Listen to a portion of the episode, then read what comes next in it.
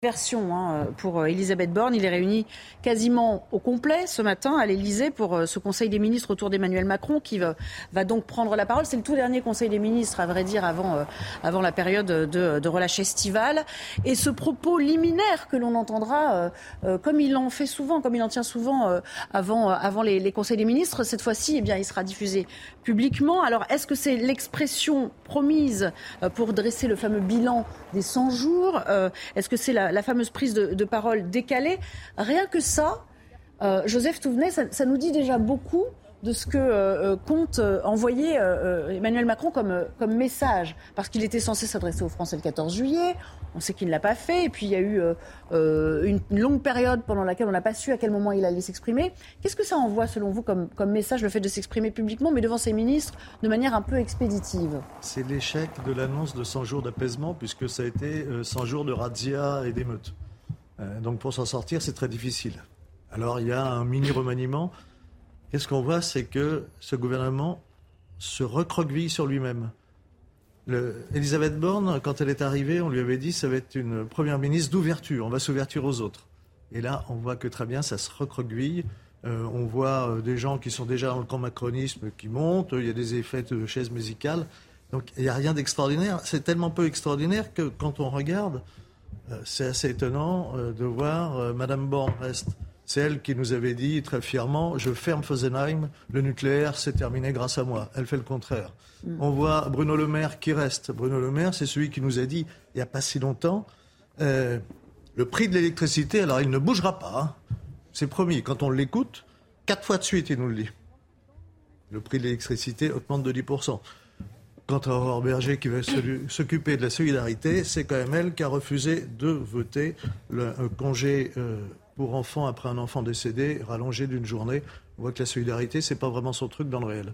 Euh, Céline Hervieux, euh, au fond, en passant par euh, l'exercice du Conseil des ministres, il met un filtre supplémentaire entre lui et les Français.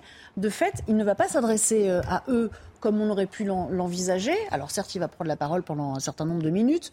On nous dit que ça devrait durer un quart d'heure, vingt minutes, cette histoire. Mais néanmoins, c'est-à-dire qu'il se sert d'un exercice qui était déjà prévu et convenu à l'agenda pour, euh, pour distiller ces messages. Quel cap ça va, ça va donner à ce quinquennat restant? Alors je crains que malheureusement justement le changement de cap et d'orientation politique qui est attendu euh, n'ait pas lieu et que encore une fois on soit et on reste dans cette période finalement de flottement euh, et on voit bien, comme vous le dites, le fait qu'il prenne directement lui la parole et que finalement, en plus, en termes de communication, la façon dont ce nouveau gouvernement a été mis en place était quand même assez chaotique. Enfin, on voit que ça a été quand même assez mal organisé. Le communiqué est arrivé très tardivement. Les ministres ont déclaré euh, euh, par eux-mêmes, en fait, aux rédactions qu'ils étaient donc nommés. Ou sortant, dans le cas de Marlène Schiappa, qui l'a dit avant même ce officiel. Euh, la situation des sortants qui n'étaient pas eux-mêmes au courant euh, qu'ils allaient euh, potentiellement sortir du gouvernement. Donc on voit bien, mais parce qu'en fait, finalement, ça démontre toujours cette façon de gouverner, ce rapport au pouvoir d'Emmanuel Macron et, le peu de marge de manœuvre finalement qu'il laisse aussi à un certain nombre de ministres. Après, je souscris assez à l'analyse qui a été faite sur justement le recroquevillement, sur l'entre-soi et le fait de valoriser des personnalités qui sont beaucoup plus politiques, qui sont plus, plus à l'aise aussi avec les, enjeux médiatiques et qui euh, donc euh, voilà forment un bataillon comme ça. On a aussi le sentiment que c'est finalement euh, les bons petits soldats finalement de la réforme des retraites qui sont remerciés, félicités, promus euh, justement pour leur loyauté à ces postes-là. Euh, donc je crains que malheureusement, voilà, ça ne crée encore une fois de la déception sur le réel changement de cap politique qu'on attendait et qui n'aura pas lieu à mon avis. Ça montre aussi, Gabriel Robin, euh, qu'il manque de, marge de manœuvre aujourd'hui, le fait de, s'adresser à ses fidèles, de faire un gouvernement, on, on y reviendra plus largement, mais de combat très politique. On sait aussi qu'il y a des échéances électorales qui, euh, euh, qui approchent. C'est-à-dire que ce côté un peu rabougri, c'est parce qu'il ne sait pas comment faire pour élargir plus. Je pense qu'on arrive aux, limites en fait du, macronisme. Et que c'est un gouvernement ultra-macroniste. On s'attendait à, un remaniement de plus grande ampleur peut-être avec un déport vers la droite, vers LR. Euh, c'est pas le cas. Hein. Ça n'a pas eu lieu. ça s'est recentré vraiment sur le macronisme. Au départ, d'ailleurs, quand il a été réélu, on s'attendait à un Macron qui qui irait peut-être vers la gauche, puisqu'il avait. Euh, il est plutôt vers la gauche, quand même. Ça n'a pas été le cas. Ça, il, ne va pas non plus vers la droite. En fait, il reste dans le système, euh, dans le système Macron. Euh, il y a eu six premiers mois. les six premiers mois, ça a été anus horribilis cette année. Hmm. on a quand même eu des émeutes pour les réformes des retraites. Ça a été un climat social extrêmement difficile. Il y a la question de l'inflation, du pouvoir d'achat. Il y a eu aussi les, des, troubles avec les écologistes. Il y a eu effectivement ces émeutes de banlieue qui ont été extrêmement difficiles. J'ai l'impression qu'on n'a pas tiré la leçon. D'ailleurs, je m'étonne que Gérald Darmanin soit toujours en poste parce que depuis l'affaire du Stade de France, il n'a cessé de minimiser euh, ses responsabilités et de euh, finalement de, dire que ce n'était pas véritablement de sa faute. Euh, les émeutes, elles, se sont arrêtées, non pas en raison du travail du gouvernement, mais parce que les émeutiers se sont fatigués d'eux-mêmes. Néanmoins, c'est vrai qu'on lui a fait, on lui a donné un crédit sur l'arrêt des émeutes au bout de six jours, là où on avait en tête le spectre d'une, comment dire, de, quartier qui s'embrase comme, comme en, 2005 avec, avec ces trois semaines qui avaient duré. Je ne crois pas qu'il faille le créditer pour ça en tout cas, c'est ce qu'on a dit au sein du gouvernement. C'est mon jugement personnel. Évidemment. Je pense qu'il y a un satisfait euh, qui se félicite, euh, alors que le bilan est tout de même euh, assez, assez mauvais. Et hier, il n'y a eu qu'une annonce d'ampleur, c'est le ministère de l'Éducation nationale.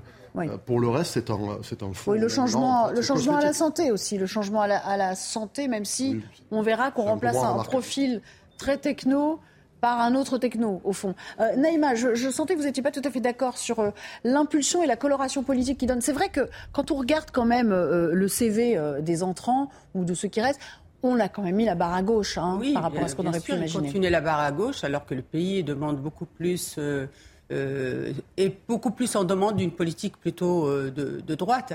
Moi, je voudrais revenir juste sur la prise de parole du président.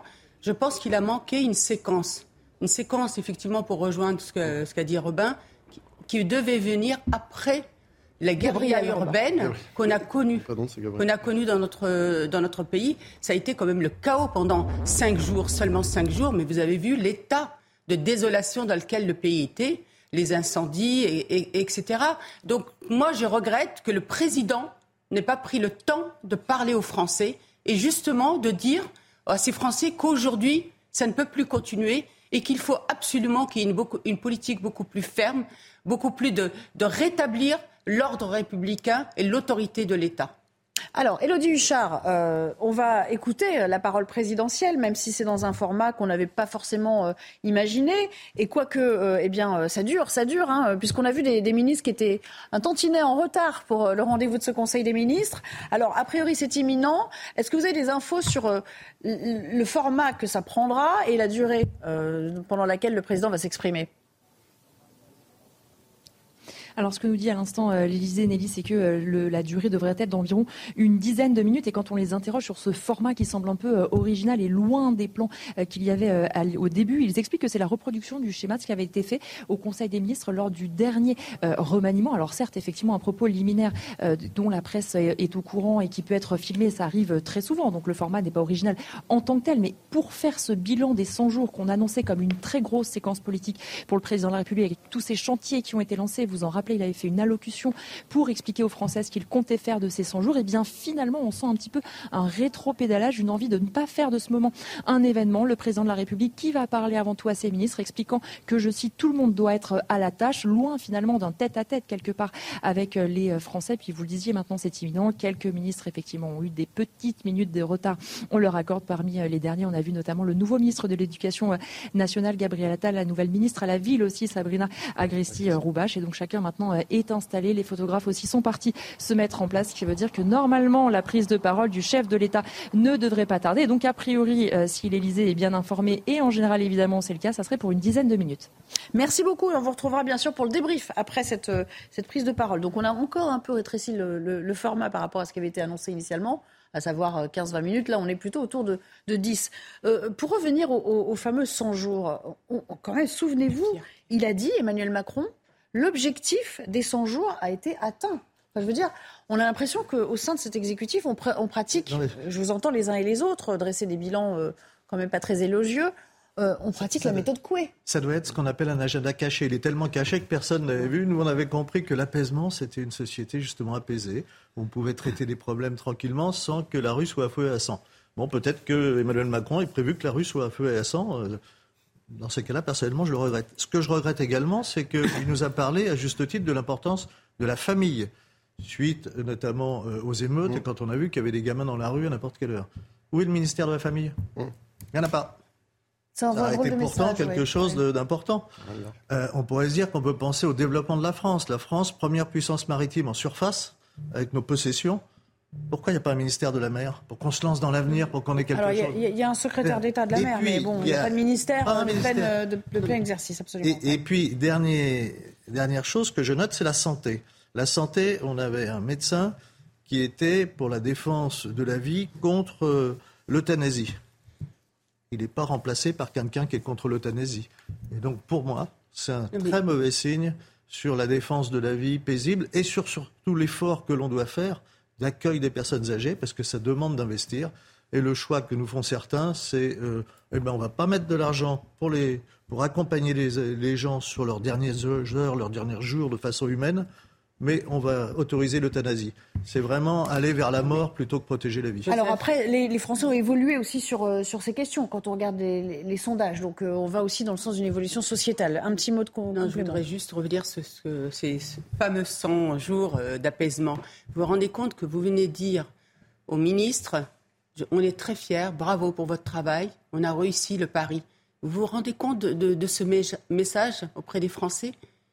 Oui, non, mais quel, quel qui était le résultat Je pense qu'il aurait dit la même chose, en fait. Non, mais, alors, c'est vraiment mépriser les Français. Et c'est ça qui, qui, qui aujourd'hui est assez déconcertant, parce qu'on se dit, mais il pourrait y avoir... Enfin, on a l'impression, je vais être honnête avec vous, je le ressens comme ça, qu'il y a peu d'humanité, en fait. On voit ce qu'ont vécu les Français, on voit ce qu'ont vécu les collectivités, les commerçants, le chaos. Euh, on a été dans la sidération pendant cette période et on vient nous dire, on peut être fier de ce qui s'est passé. On a réussi l'apaisement. Regardez Naïma, les Français ils jugent euh, euh, comme vous euh, le président de la République assez sévèrement quand on regarde ce, cette question sur le bilan des 100 jours. Comment l'évalue-t-il Eh bien voilà, ils vont dans votre sens. 78 jugent qu'Emmanuel Macron n'a pas atteint ses objectifs. 78%, c'est un ratio quand même assez, assez important. Et pourtant, Olivier Véran nous parle aujourd'hui d'un gouvernement de renforcement. On va l'écouter, celui qui reste au porte-parole. Certains parlent de remaniement, d'autres d'ajustement. Moi, je parlerai de renforcement.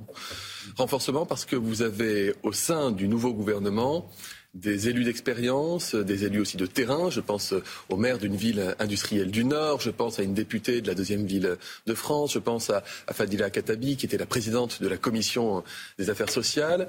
Donc il y a aussi un retour du politique euh, renforcé euh, au sein de ce gouvernement. Voilà, on est toujours dans le positivisme et l'optimisme euh, vraiment débridé, affiché. Personnellement, je trouve ça presque indécent. je trouve qu'il est parfaitement logique que 78% des Français euh, montrent leur, leur désapprobation de ce qui a été mené en fait depuis un an et demi, puisque euh, Emmanuel Macron a prétendu euh, tout de même ces mois où la guerre civile on n'était pas loin de la guerre civile il y a quelques semaines. Hein. et ça fait six mois que ça continue. Moi, j'ai l'impression quand même que depuis qu'il est élu, on a des émeutes presque tous les deux mois, parce qu'on l'a oublié, mais il y a eu beaucoup de séquences. Il y a eu les gilets jaunes. En tout cas, il y a des situations qui dégénèrent. Voilà. Je ne sais pas si on peut parler d'émeutes concernant euh, les manifestations euh, contre la réforme des retraites. Il y, a, eu régulièrement euh, des, situations de tension sociale extrêmement fortes. Le chantier français est colossal. il y a un appauvrissement de la France depuis 20 ans qui est réel. On le voit d'ailleurs par rapport aux États-Unis. L'économie américaine s'est profondément renforcée au cours des 15 dernières années. L'économie européenne, en parallèle, a décliné. il y a une volonté de prolonger les courbes sociodémocrates, et c'est ce que fait Emmanuel Macron, en fait, sans prendre conscience peut-être du monde qui l'entoure. On nous l'a présenté comme un, président euh, moderne, novateur, le progrès c'est moi, euh, une espèce de, de, populisme progressiste. Et finalement, il n'y a rien qui s'est passé euh, sur ce terrain-là.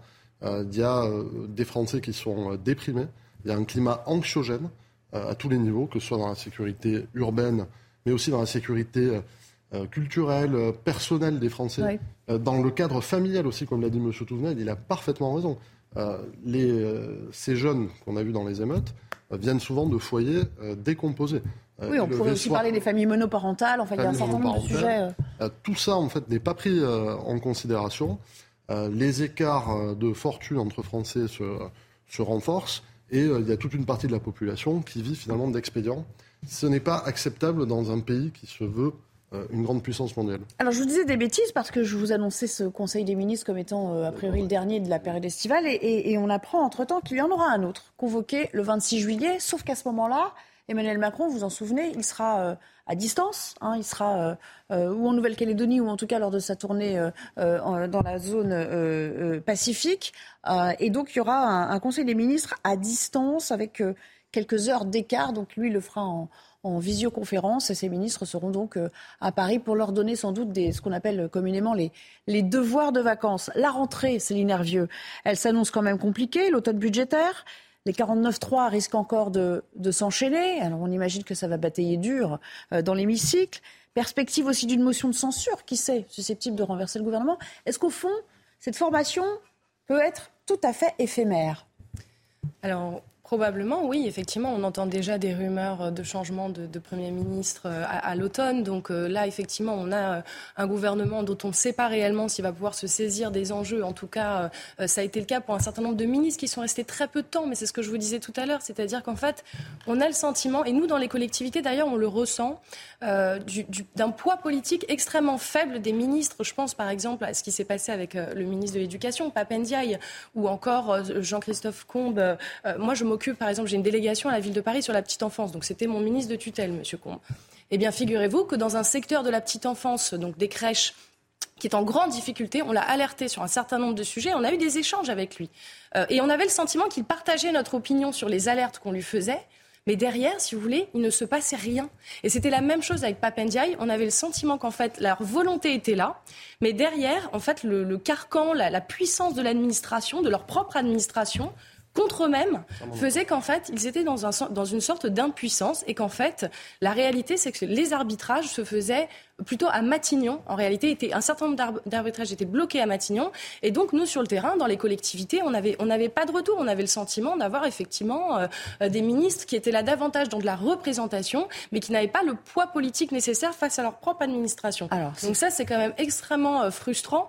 Euh, et, et, ça dénote aussi, comme je le disais tout à l'heure, l'organisation politique de ce pouvoir, de ce, de ce, de ce président Macron qui est extrêmement centralisé. Et ce que vous disiez tout à l'heure, je trouve intéressant aussi dans le cadre du remaniement, euh, au-delà des visages, si vous voulez, c'est aussi la façon dont les ministères sont organisés, qui dit beaucoup quand même de la façon dont on considère. Alors, par exemple, la scission ville-logement, bonne ou mauvaise chose? euh, Alors, sur le logement, moi, je suis très contente qu'il y ait un, un, ministère dédié sur le logement parce que c'est un enjeu absolument crucial.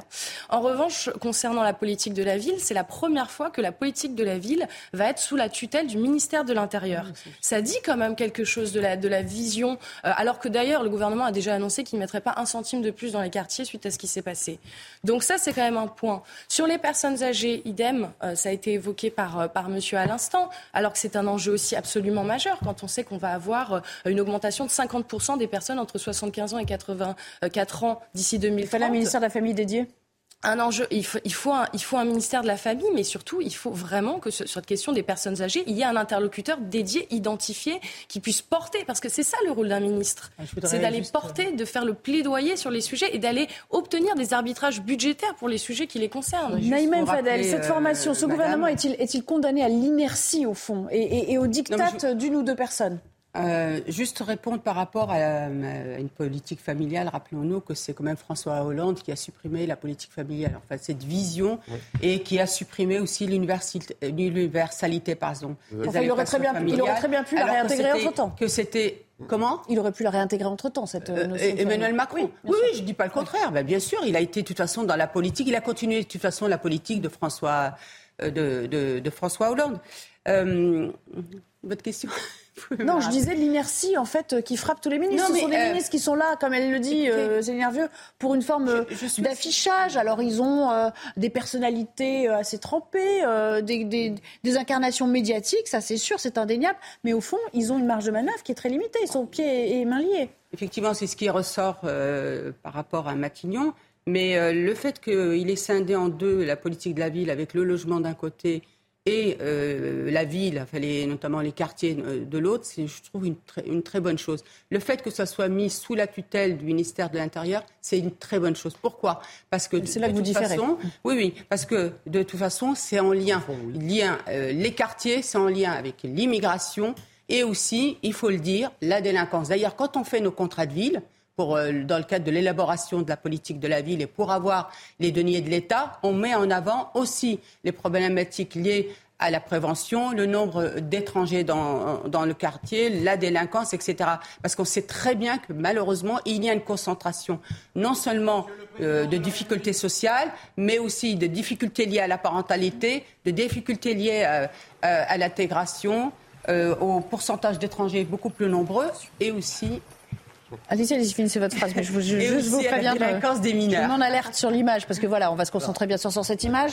Euh, on va bientôt euh, laisser évidemment euh, Emmanuel Macron prendre la parole. Là, il, euh, il vient de faire son entrée alors que les ministres l'accueillaient debout et tout le monde s'assoit. J'imagine que cette prise de parole est imminente. On va laisser vivre cet instant à l'Élysée. On se retrouve après, bien sûr, pour commenter tout cela.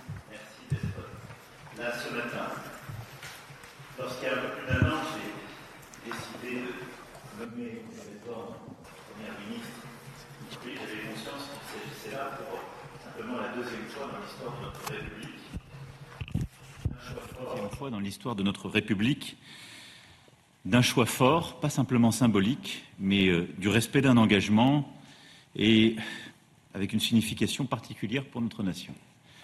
Et depuis plus d'un an, sous l'autorité de la Première ministre, plusieurs gouvernements ont ainsi pu euh, avancer et mettre en œuvre le programme sur lequel j'avais euh, été élu par les Françaises et les Français en 2022. Vous avez traversé les budgets, une réforme des retraites, des textes importants euh, en matière d'énergie, d'économie, puis, et j'y reviendrai, mise en œuvre la feuille de route des 100 jours sur laquelle nous étions collectivement engagés. C'est pourquoi j'ai choisi la continuité et l'efficacité pour euh, les temps qui viennent et qui s'ouvrent devant nous. Et en confirmant, euh, réaffirmant avec clarté ma confiance à la Première ministre, celle-ci a fait le choix de me proposer huit nouveaux ministres que je remercie pour leur engagement et leur présence autour de cette table aujourd'hui. Ce faisant, je veux exprimer mes remerciements chaleureux envers les huit ministres qui ont quitté leurs fonctions et ont agi sans relâche depuis le printemps 2022 pour certaines et certains, depuis mai 2017 pour d'autres. Je veux dire ici ma profonde reconnaissance à toutes celles et ceux qui s'engagent croyez bien que je mesure le travail et le nombre de sacrifices que cela représente, mais notre pays le mérite. L'engagement collectif dans lequel nous nous inscrivons, c'est celui que j'ai pris vis-à-vis des Françaises et des Français euh, il y a maintenant un peu plus d'un an, et au fond, en continuité depuis maintenant près de six ans, avec un cap, avec euh, des chantiers euh, que nous avons mis en œuvre, et ensuite des chantiers qui nous attendent. Le cap est, clair et simple. C'est celui de l'indépendance du pays pour pouvoir consolider un modèle plus juste. L'indépendance de la France, c'est son indépendance économique, industrielle, énergétique, militaire, géopolitique. Il n'y a pas de politique qui tienne si nous ne sommes pas indépendants. Et évidemment, avec cette indépendance, j'y reviendrai, c'est l'indépendance financière. Et c'est seulement en produisant davantage, en, bâtissant et consolidant cette indépendance, que nous pourrons continuer d'avoir un modèle social qui est parmi les plus généreux du monde, mais en le rendant plus juste, c'est-à-dire en corrigeant les inégalités de départ, plutôt qu'en venant les corriger a posteriori. Et par l'école, la santé, réussir à, à C'est ce cap, ces objectifs qui ont présidé aux quatre grands chantiers que nous avons lancés au fond, dirais-je depuis six ans, mais que nous avons intensifié ces derniers mois, celui de la réindustrialisation et du plein emploi. Et sur ce volet, nous avons euh, d'abord des résultats, très clairement. Par les réformes entreprises depuis euh, six ans, le chômage continue de baisser, malgré les difficultés. Nous avons créé 1 700 000 emplois, dont euh, plus de 100 000 dans l'industrie. Nous avons rouvert et nous continuons de rouvrir des usines là où nous enfermions depuis des décennies. Ce n'est pas Dunkerque qui dira le contraire, lui qui a vu une usine de batterie électrique en plus de 3000 emplois sur son propre territoire, ou euh, le ministre du Travail qui a vu en Ardèche un, laboratoire de médicaments se rouvrir. Et donc nous réindustrialisons, nous avons passé les textes, là aussi, avec euh, le projet de loi pour l'industrie verte qui vient décliner en France une stratégie européenne que nous avons voulu, alors que les Américains redoublaient d'efforts sur ce volet. Et euh, c'est cette stratégie que nous allons continuer de déployer, celle aussi que nous avons bâtie en matière de plein emploi, avec des réformes importantes, et qui continue avec euh, France Travail, après la réforme de l'indemnisation euh, chômage. Sur ce volet, je veux ici réaffirmer que la conviction, les principes qui nous guident, c'est que nous croyons au travail et au mérite. Et que ces principes sont fondamentaux, il ne faut jamais les oublier, et c'est ceux qui permettent de rendre la France plus forte. Et donc, durant euh, ces dernières semaines et ces derniers mois, nous avons continué sur ce volet de passer des textes, de prendre des décisions et d'avoir des résultats très concrets. Le deuxième grand axe, c'est celui, disais, des progrès. Et le progrès, nous le bâtissons en rendant nos services publics plus efficaces, en permettant d'investir dans euh, nos citoyennes et nos citoyens et de mieux corriger les inégalités de départ. Et c'est surtout autour de, l'école et de la formation et de la santé que nos efforts se portent. Là aussi, nous avons continué d'avancer ces derniers mois avec des annonces et des réformes lancées très importantes en matière euh, d'éducation. Je ne serai pas ici exhaustif, mais du pacte enseignant en passant par la réforme du lycée euh, professionnel, des annonces faites en termes d'orientation, nous avons posé les jalons d'une transformation profonde de notre système scolaire. Accueillir plutôt à la maternelle, continuer de faire l'effort pour euh, nos compatriotes qui sont dans les milieux les plus défavorisés, comme nous l'avons fait sur euh, les CPCE1 en le faisant là aussi dès la maternelle. Renforcer les évaluations, mieux accompagner les élèves qui commencent à décrocher, pour qu'en CM2, tout le monde sache lire, écrire, compter. Renforcer les efforts en sixième, améliorer l'orientation dès la cinquième, par euh, cette journée euh, d'orientation. Inclure le sport et la culture à l'école dès le plus petit âge faire la réforme du lycée professionnel qui attendait depuis des décennies, là où un tiers de nos lycéens passent, par cette filière, où le nombre de décrocheurs, comme le nombre de sans emploi malgré les diplômes, bat des records malgré les efforts des enseignants et l'engagement des familles. Sur euh, tous ces volets, nous avons, euh, je crois, posé les bases et il y aura un, immense travail. La rentrée va permettre d'avancer avec, euh, entre autres aussi, des aménagements que j'ai demandés pour l'organisation du baccalauréat et l'amélioration de Parcoursup, deux sujets essentiels dont nous avons encore vu l'importance ces dernières semaines. En matière de santé, là aussi, les bases ont été posées, la stratégie a été présentée en début d'année, beaucoup de choses ont été faites. Le service d'accès aux soins sera généralisé d'ici la fin de l'année et au fond, le cap est là pour nos compatriotes. Trouver un médecin pour les plus de 600 000 Françaises et Français qui étant âgés ou en affection de longue durée n'en ont pas aujourd'hui d'ici la fin de l'année, et permettre d'avoir des urgences désengorgées pour la fin de l'année prochaine, ce qui est la mise en œuvre de notre plan, je dirais, plus largement euh, euh, décliné, avec un immense travail de, mise en œuvre et un été, j'y reviendrai, qui sera difficile. Au-delà de ça, tout le sujet du progrès a été décliné durant ces dernières semaines par la Première ministre avec les ministres compétents, qu'il s'agisse de la ruralité, des quartiers les plus sensibles ou de nos territoires ultramarins qui ont fait l'objet de décisions importantes ces derniers jours. Le troisième grand axe, c'est celui de la planification écologique. Notre pays, comme d'ailleurs toutes les grandes nations, a à faire face à une transition parce que les conséquences du modèle productif mondial euh, ont déréglé la planète avec les conséquences que nous connaissons et que nous sommes en train de vivre. Et il y a à la fois l'urgence et la préparation du long terme. L'urgence, euh, je dirais que nous l'avons travaillé ces derniers mois, ces dernières années, avec euh, la sobriété énergétique qui a fait l'objet d'une grande mobilisation et d'un sens citoyen de nos compatriotes remarquable. Et nous allons continuer d'avancer sur, ce volet. Nous avons pu annoncer durant ces 100 derniers jours le plan eau, qui va permettre justement, euh, permis des premières décisions, mais qui va nous permettre de, préparer cet été, parce que la sécheresse sera un élément euh, décisif. Sur euh, le sujet de la planification écologique et de la transition de notre modèle, nous avons aussi passé des textes importants. Trois. L'un pour déployer plus vite de l'énergie renouvelable, l'autre pour déployer plus vite du nucléaire, avec des annonces ces derniers jours des deux réacteurs à Bugey, ce qui finit de mettre en œuvre les six réacteurs nouveaux que nous avons décidés, et trois, un texte de loi qui se finalise pour verdir plus rapidement notre industrie. Donc nous avançons à marche forcée.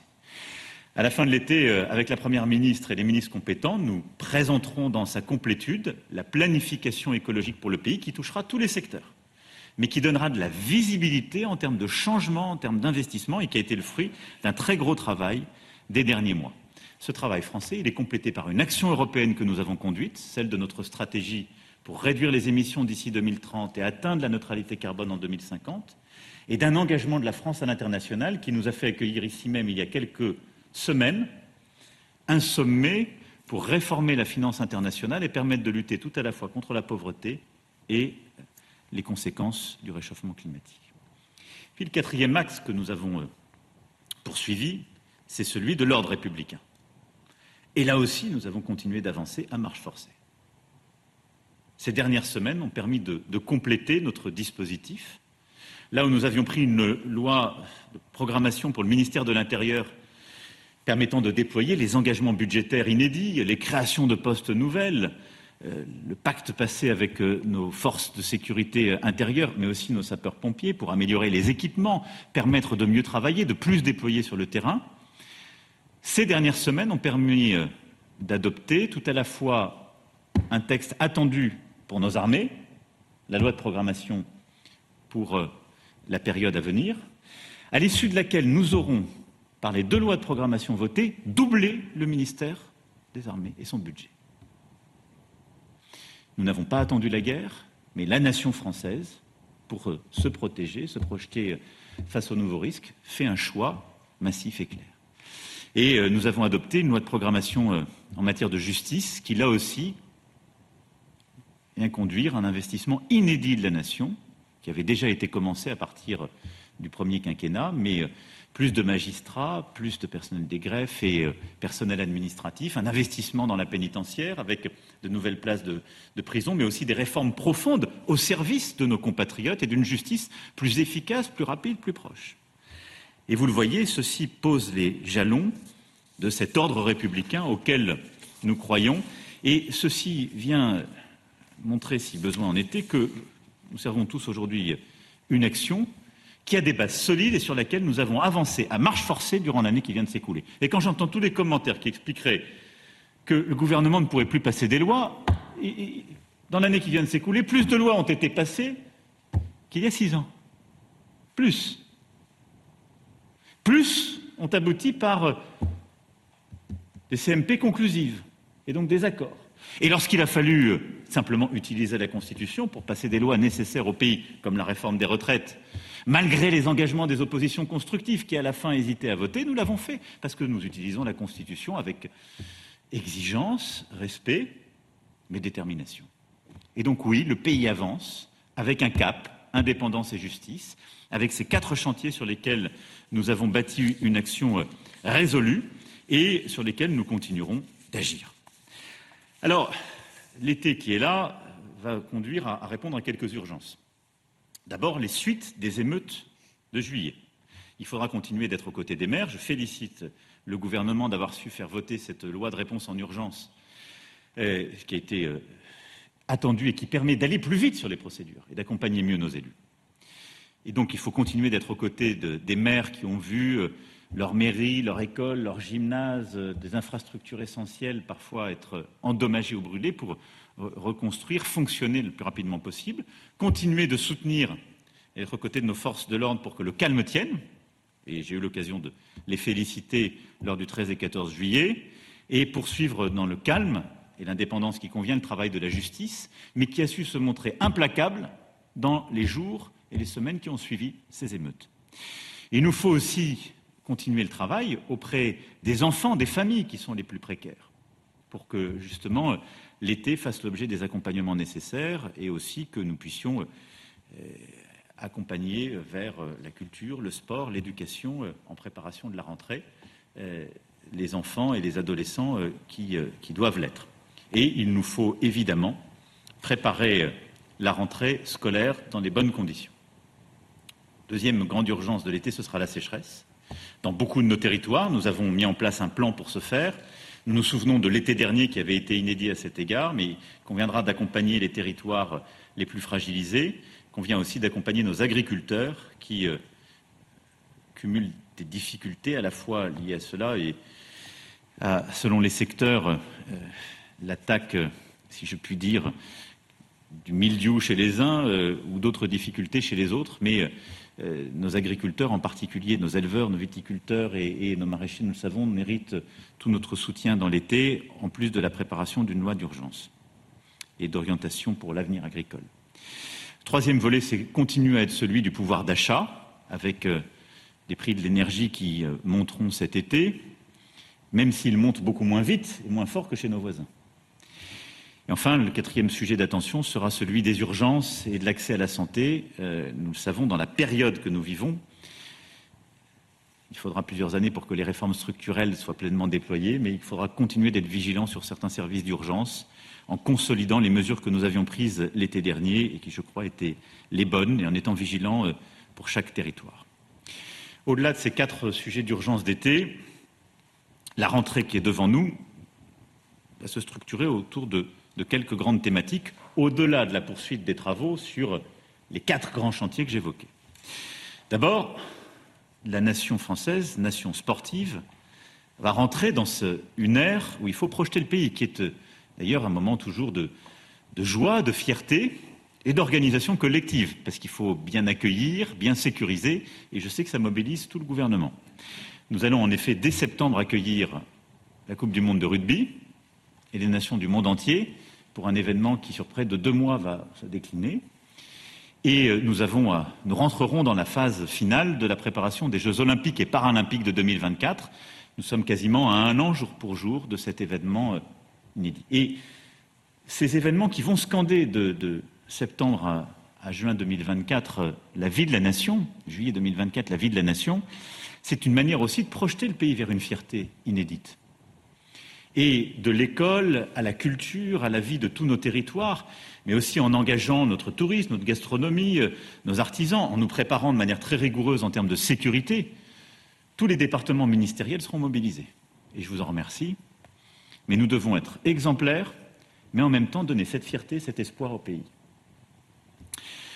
Ensuite, nous aurons, dès la rentrée, à préparer, euh, en quelque sorte, le pays pour euh, un cadre exigeant et l'ordre en matière de finances publiques. Dès la rentrée avec la Première ministre, les ministres compétents, euh, nous aurons à faire le tour de toutes les ambitions qui sont les nôtres, de l'écologie à l'école, la santé et tous les départements euh, ministériels, mais nous allons pleinement décliner la stratégie de finances publiques qui seule nous permet d'être forts, c'est-à-dire celle qui, de manière crédible, donne le chemin d'un début de remboursement de la dette, de la poursuite de la baisse des impôts et d'une gestion raisonnable de nos déficits, parce que c'est ce qui donne de la crédibilité à la France en Europe et nous permet de poursuivre la stratégie qui est la nôtre depuis six ans d'une France revenue au, cœur du continent européen et qui sait bâtir une Europe plus souveraine, plus unie, plus démocratique. Cet agenda de la Sorbonne, c'est celui que nous avons conduit, qui a permis des réformes profondes.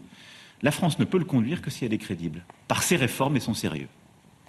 Donc ce chantier, nous aurons à le mener dès la rentrée et euh, nous mettrons euh, d'ailleurs autour de la table toutes les forces politiques pour partager à la fois nos contraintes, parce que ce sont celles de la nation, et trouver les, les bons compromis. Nous aurons évidemment la planification écologique qui va structurer l'agenda de rentrée. Nous aurons la question de l'immigration qui euh, va structurer nos travaux de rentrée et sur laquelle nous aurons à travailler avec toutes les oppositions constructives et républicaines. Le gouvernement a engagé une réforme importante, avec un texte solide, qui répond de manière pragmatique à beaucoup de sujets, mais j'aurai l'occasion d'y revenir. Je souhaite qu'on avance avec méthode sur ce sujet et avec efficacité. Et nous aurons à apporter les réponses profondes aux émeutes que le pays a vécues début du mois de juillet. Car au-delà des réponses d'urgence, nous voyons bien à travers les, les crises que le risque de de fragmentation, de division profonde de la nation est là. Et il y a un besoin tout à la fois d'autorité, de respect, d'espérance légitime, Et c'est une réponse complète et profonde qui se joue à l'échelle de la nation qu'il nous faut bâtir. Il m'appartiendra de l'exprimer. Plusieurs travaux ont été demandés par la Première ministre et moi-même à, plusieurs d'entre vous pour tirer les leçons de ce qui s'est passé et y apporter des réponses en profondeur. Mais cela structurera aussi nos travaux de rentrée. Et au fond, derrière tout cela, c'est bien cette indépendance et cette justice que j'évoquais, mais c'est notre capacité collective à apporter une réponse française aux inquiétudes et aux défis du moment. Et cette réponse, elle doit être humaniste. Elle passe par de l'exigence, de l'autorité, de l'ordre. Elle passe aussi par une volonté d'émanciper, de continuer à, forger les citoyennes et les citoyens. Par l'éducation, la culture, par aussi euh, des familles que nous venons euh, aider, accompagner, aussi parfois tailler pour que l'éducation se fasse, parce que ce n'est pas à l'école de tout faire. Cette euh, ligne est celle que nous poursuivrons, vous l'avez compris, à la rentrée. Enfin, un mot de méthode avant de céder la parole à Madame la Première ministre. Ce projet, ce cap et ces éléments de, rentrée, nous aurons collectivement à les servir d'abord avec euh, exigence et exemplarité. Je le dis parce que dans le moment que vit la nation, il est attendu des membres du gouvernement cela, d'être à la tâche, au service d'un projet collectif et au service des Françaises et des Français. Vous êtes regardés dans tous les détails, si je puis dire, de votre action, de vos expressions, de votre vie. Et ce que nous devons au pays, c'est d'agir, d'expliquer, de répondre et de le faire toujours avec la plus grande dignité, parce que c'est le respect que nous nous devons et que nous devons à nos compatriotes. Et dans des temps où la violence langagière, parfois les comportements inappropriés prennent trop de place dans la vie publique, il est attendu du gouvernement de la France d'être exemplaire et de rendre les Françaises et les Français euh, fiers. Donc faisons-le. Ensuite, il est attendu de la collégialité j'ai eu l'occasion de le dire, il n'y a pas de réussite individuelle s'il y a des, échecs collectifs. Et donc c'est un projet cohérent et ensemble que vous devez servir autour de la Première ministre. Ensuite, j'attends de vous de l'efficacité. Une bonne partie de la crise démocratique qu'on commente, elle est liée au fait que les décisions n'arrivent pas suffisamment vite dans la vie de nos compatriotes et qu'entre le moment où le problème est là, qu'on lui apporte une réponse, qu'on annonce quelque chose, quand il se passe des mois ou des années pour que la vie change, les gens ont perdu le fil et ils ont perdu la confiance avec. Et donc nous devons redoubler d'énergie pour que l'efficacité soit là, que la vie change en vrai, et que par les décisions qui sont les vôtres, le commandement que vous menez de vos administrations, vous puissiez mettre en œuvre les décisions que nous ce qui suppose que, conformément à la Constitution, les ministres dirigent leur administration. Être ministre, ça n'est pas parler dans le poste. C'est mettre en œuvre des décisions qui correspondent à une stratégie. Je décide, une politique que mène la Première ministre, et sur la base des arbitrages qui sont pris et des décisions que vous prenez, que ce soit mis en œuvre. Et donc, il faut diriger les administrations. C'est indispensable.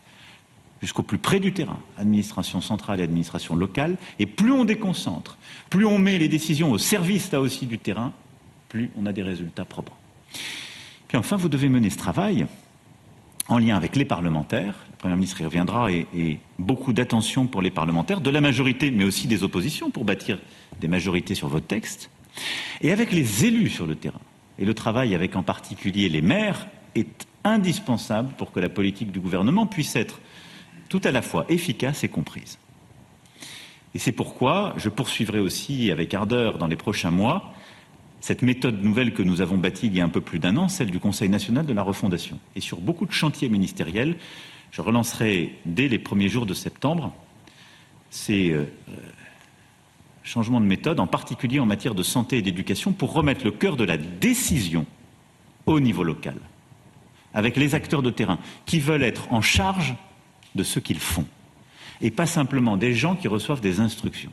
Et tout aussi vrai qu'il faut commander sur des choses simples qui doivent relever un ministre ou autre. Il faut donner des orientations claires et ensuite laisser les gens faire sur le terrain avec intelligence et souplesse. C'est cet équilibre qu'il nous faut retrouver et que la République a parfois perdu. Et donc c'est cette méthode que j'attends de vous. Voilà, Madame la Première ministre, Mesdames et Messieurs les ministres, ce que je voulais vous dire en ouverture de ce Conseil pour à la fois défendre la cohérence de l'action conduite ces derniers mois sous l'autorité de la Première ministre, avec vous tous, pour essayer de donner à la fois un cap et quelques actes d'urgence et euh, quelques éléments de méthode. Madame la Première ministre. Merci, Monsieur le Président de la République, Mesdames et Messieurs les ministres. Tout va bien puisque je vous le dis. Voilà comment on peut résumer, j'imagine, euh, cette longue prise de parole euh, d'Emmanuel Macron, hein, beaucoup plus que les dix minutes euh, annoncées. Je choisis la continuité et l'efficacité. Je, n'arrive pas à compter le nombre de fois où il a dit le mot cap. En tout cas, c'est revenu comme une antienne hein, dans, son, dans son discours, avec, on l'a compris, donc quatre chantiers thématiques majeurs. On y reviendra dans le détail hein, avec vous, bien sûr. Indépendance, progrès, planification écologique et puis l'aspect euh, sécuritaire et l'ordre euh, républicain. Euh, Emmanuel Macron, qui quand même ne s'adresse pas beaucoup aux Français lorsqu'il parle de pouvoir d'achat. Où, est-il ce pouvoir d'achat? Il y a consacré à peine deux minutes. J'ai compté, hein, j'ai presque chronométré. Où est la baisse de la pression fiscale? On n'entend pas parler. Or, on sait qu'il était censé faire quand même un certain nombre d'annonces pour ce qui est des classes moyennes. C'était sans compter ce qu'a fait euh, Gabriel Attal il y a quelques semaines quand il nous a dit qu'au fond, il allait bien falloir s'atteler à rembourser la dette et que la pression fiscale allait revenir dardard. Où est la quiétude au quotidien? Il félicite euh, euh, l'ensemble des acteurs pour la gestion des émeutes, dit que le calme doit durer en accompagnant aussi les familles, mais on pourra revenir à l'aspect de ce ministère de la Famille qui manque. Au fond, est-ce qu'il vous est apparu, Joseph Touvenel, comme un président désincarné, déconnecté, déconnecté pardon, de, de, ce qui se passe réellement dans notre pays aujourd'hui. Il m'a donné un grand frisson à un moment quand il a dit avancer à marche forcée. Je pensais à ce président qui avait déclaré on est au bord du gouffre, on va faire un grand pas en avant. Bah Ça m'a inquiété. Et quand il nous dit, très fier de lui, on a beaucoup de lois, on a fait beaucoup de lois, et quand on entend les chefs d'entreprise, ils nous disent une gêne pour l'économie française et pour nos entreprises, c'est l'insécurité juridique et le changement de texte permanent. Et si il y a des lois, eh bien, il faudrait les appliquer. Et je pense notamment à toutes les lois sur les soins palliatifs qui, normalement, dans chaque département, on devrait pouvoir accueillir toutes les personnes en soins palliatifs. On ne peut pas, d'un côté, nous dire on va faire des efforts sur la santé et ne pas s'occuper. C'est la loi. Depuis des années, elle n'est pas mise en place. Il y a des territoires où il n'y a pas de soins palliatifs. Dernier exemple, il nous a dit avec beaucoup de fierté, loi de programmation militaire. Quand on regarde comment se passent les lois de programmation militaire, c'est généralement sur 7 ans. On nous annonce des budgets considérables. Ah oui, mais le budget, oui, la grosse partie, ça sera dans 5, 6 ou 7 ans. Et quand on regarde 5 ans, 6 ans après... C'est pas de chagrin. C'est pas de chagrin, ça a changé. C'est pas moi qui le dis. Interrogez les militaires, vous verrez ce qu'ils vous diront sur les lois de programmation militaire. Et je n'oublie pas que le président Macron n'est pas un petit jeune qui débute en politique. Ça fait plus de dix ans qu'il a de fortes responsabilités. Il était euh, notamment secrétaire général adjoint de l'Élysée, puis euh, ministre des Finances. Donc quand il nous dit je vais faire, je vais faire, ça fait dix ans qu'il devrait faire. Céline on a un peu l'impression qu'il déroule le mm. programme. C'est-à-dire que ce sont des choses qu'on a déjà entendues dans, sa bouche. À chaque fois qu'il annonçait un grand chantier à mettre en œuvre, c'est souvent lui qui lançait un peu les hostilités. Et puis après, il y avait les ministres qui reprenaient derrière. Euh, euh, mais il ne tient pas compte finalement des, événements récents, de l'actualité euh, immédiate. Après tout, bon, quand même, les émeutes, on les a vécues il y a deux semaines.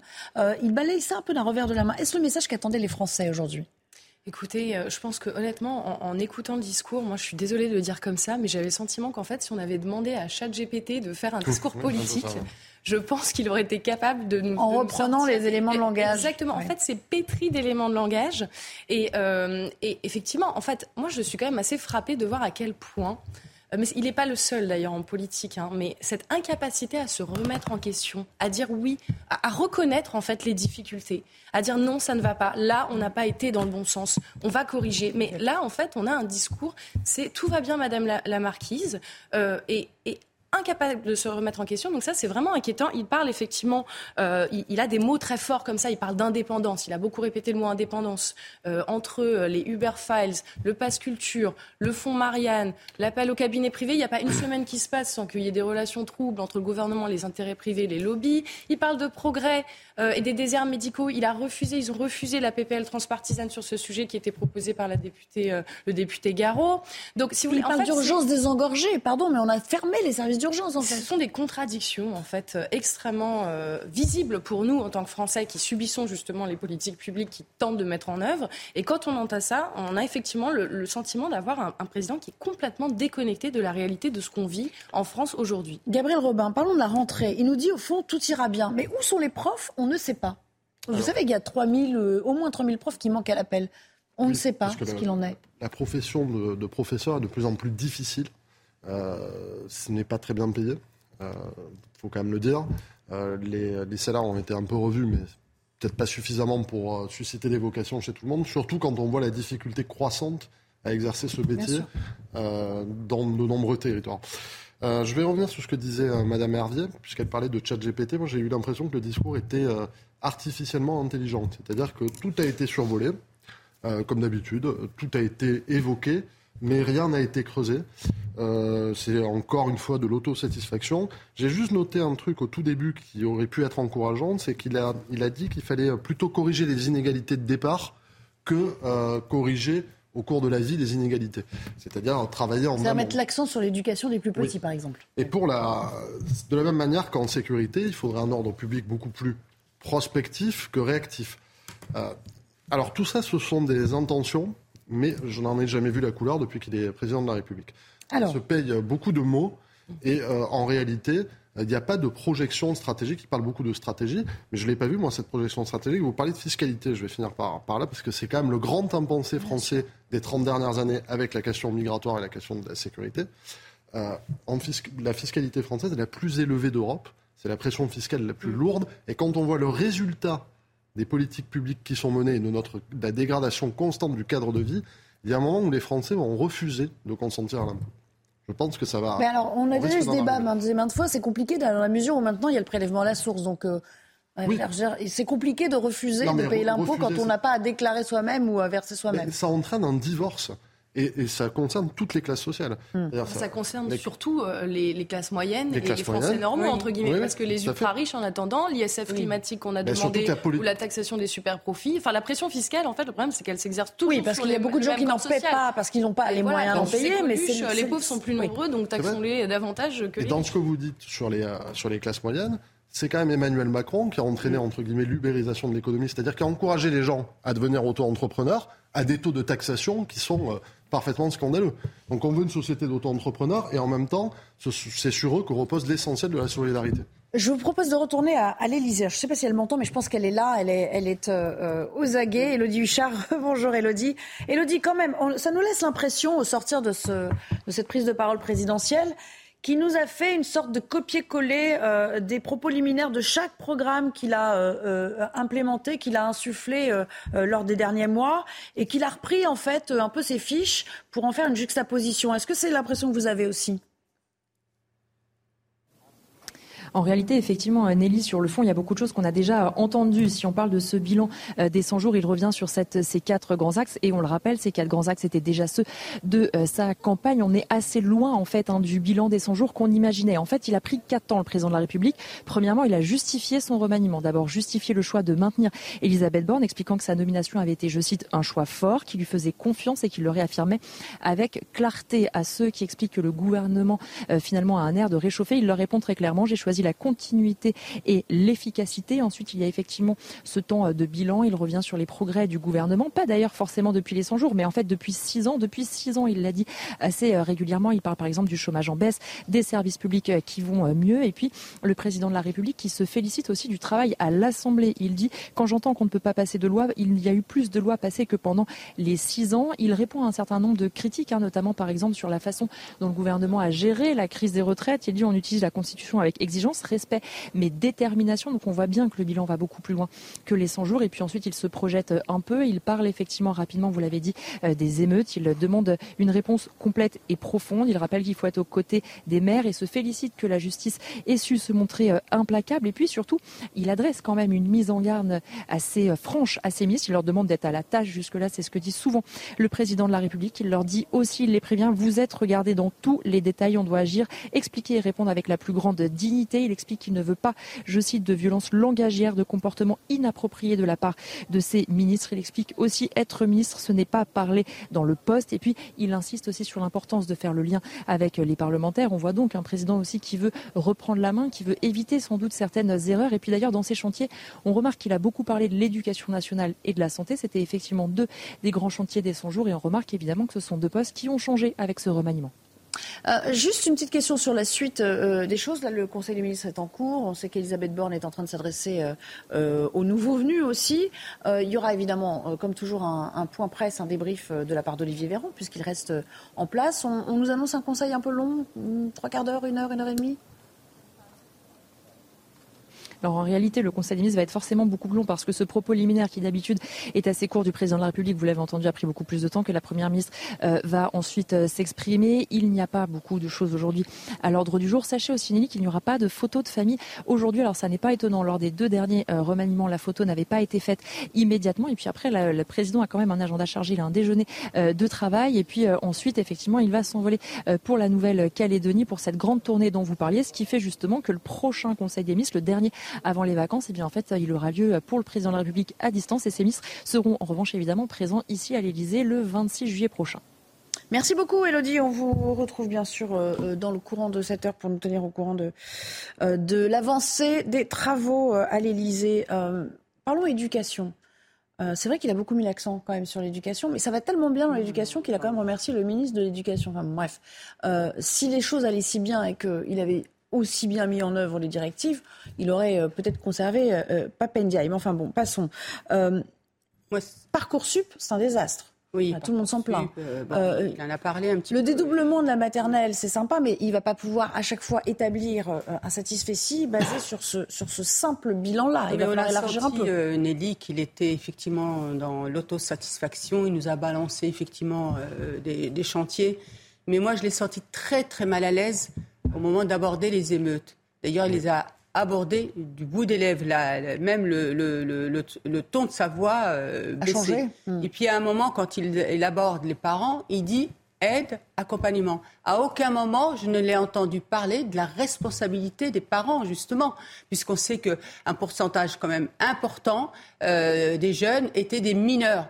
Il n'en a pas parlé. Alors qu'à un moment, quand on était euh, en plein dans, le chaos, à un moment, il, a, il en a parlé. Et d'ailleurs, Dupont-Moretti, rappelez-vous, il a été beaucoup plus ferme. Il a dit aujourd'hui, il faut absolument responsabiliser les parents et qu'ils prennent tout leur rôle et qu'ils risquent pénalement d'être poursuivis. Moi, je regrette. Euh, à un moment encore, il dit on va, on va voir. Il revient sur les émeutes. Il dit on verra la rentrée comme si on avait besoin encore d'un diagnostic. Les mm. diagnostics, ils sont faits, mm. Nelly, depuis plus de 40 ans aujourd'hui. Ah oui. Donc s'il faut encore des diagnostics, bah écoutez, et on voit bien qu'il est mal à l'aise avec ça, parce que je pense aussi, il faut dire les choses, c'est qu'il y a l'aile gauche qui est très présente dans son gouvernement. Madame euh, Elisabeth Borne, elle est de gauche, donc je pense qu'il y aura un malaise vis-à-vis -vis de ça. Mais moi, je voudrais juste leur rappeler qu'en prenant des décisions fortes, ils sauvent ces gamins ils permettent qu'on les sauve et qu'on leur permet de ne pas s'installer dans la délinquance. Vous dites, au fond, ils continuent à, mettre la poussière sous le tapis. Mais évidemment, ce qu'on fait depuis 40 ans, même dans le cadre de la politique de la ville, vous savez, j'y travaille depuis 40 ans, on aborde toujours ces questions, mais on, on les aborde toujours par le biais de, du social. Ce qui est intéressant dans, la dernière loi reconstruction, qui, le plan d'urgence là qui vient d'être passé pour les, pour, euh, enfin pas pour les commerçants, mais pour euh, les collectivités euh, publiques, pour reconstruire mmh. la loi reconstruction d'urgence, c'est qu'on n'a pas du tout tenu compte, et c'est je crois pour ça que le RN refusait de, de voter, de l'aspect casseur-payeur. Et ça va dans le sens de ce que dit Naïma. Oui, tout à fait. Rappelez-vous qu'il y a trois semaines, Emmanuel Macron a dit personne n'aurait pu prévoir ce qui s'est passé, alors qu'on a déjà connu des émeutes de banlieue depuis très très longtemps. Ça remonte aux Manguettes dans les années 70. Exactement, c'est comme ça. C'est même pas 40 ans, c'est presque 50 ans aujourd'hui. Près de 50 ans. Et pourtant, son propre ministre de l'Intérieur, en 2018, Gérard Collomb, avait dit, rappelez-vous, quand il a démissionné, quand il a quitté son ministère, mm. il a dit bientôt on va se retrouver euh, non, euh, non, pas côte à côte, mais face à face. Donc ce sont des choses qu'on connaît par cœur. Je suis entièrement d'accord avec Madame euh, Naïma. Euh, M. Fadel. Anne Fadel. C'est pas grave parce que tous les deux vous avez fait des inversions de Je suis entièrement d'accord avec elle parce que quand on voyait dans le discours, il a noyé ça au milieu de tout le reste. Ça a duré une minute. Il n'a pas osé aborder frontalement la question. Il n'a pas parlé, d'ailleurs, vous remarquerez qu'il n'a pas parlé d'immigration alors que c'était un chantier.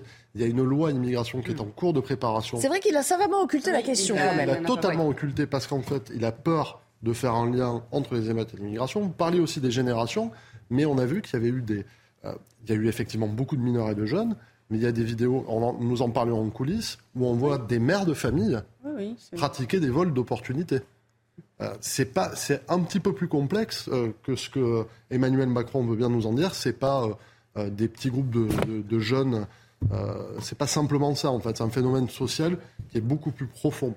Et, le premier, pas l'aborder. Le premier chantier, et on va le réécouter pour ceux qui nous rejoignent à l'instant sur l'antenne, c'est celui de l'indépendance. Alors l'indépendance, c'est un mot un peu valise euh, qu'il a mis à toutes les sauces, je dois dire, dans ce discours, puisqu'il a été question de réindustrialisation, l'indépendance énergétique, l'indépendance militaire, on en parlait tout à l'heure, euh, l'indépendance financière.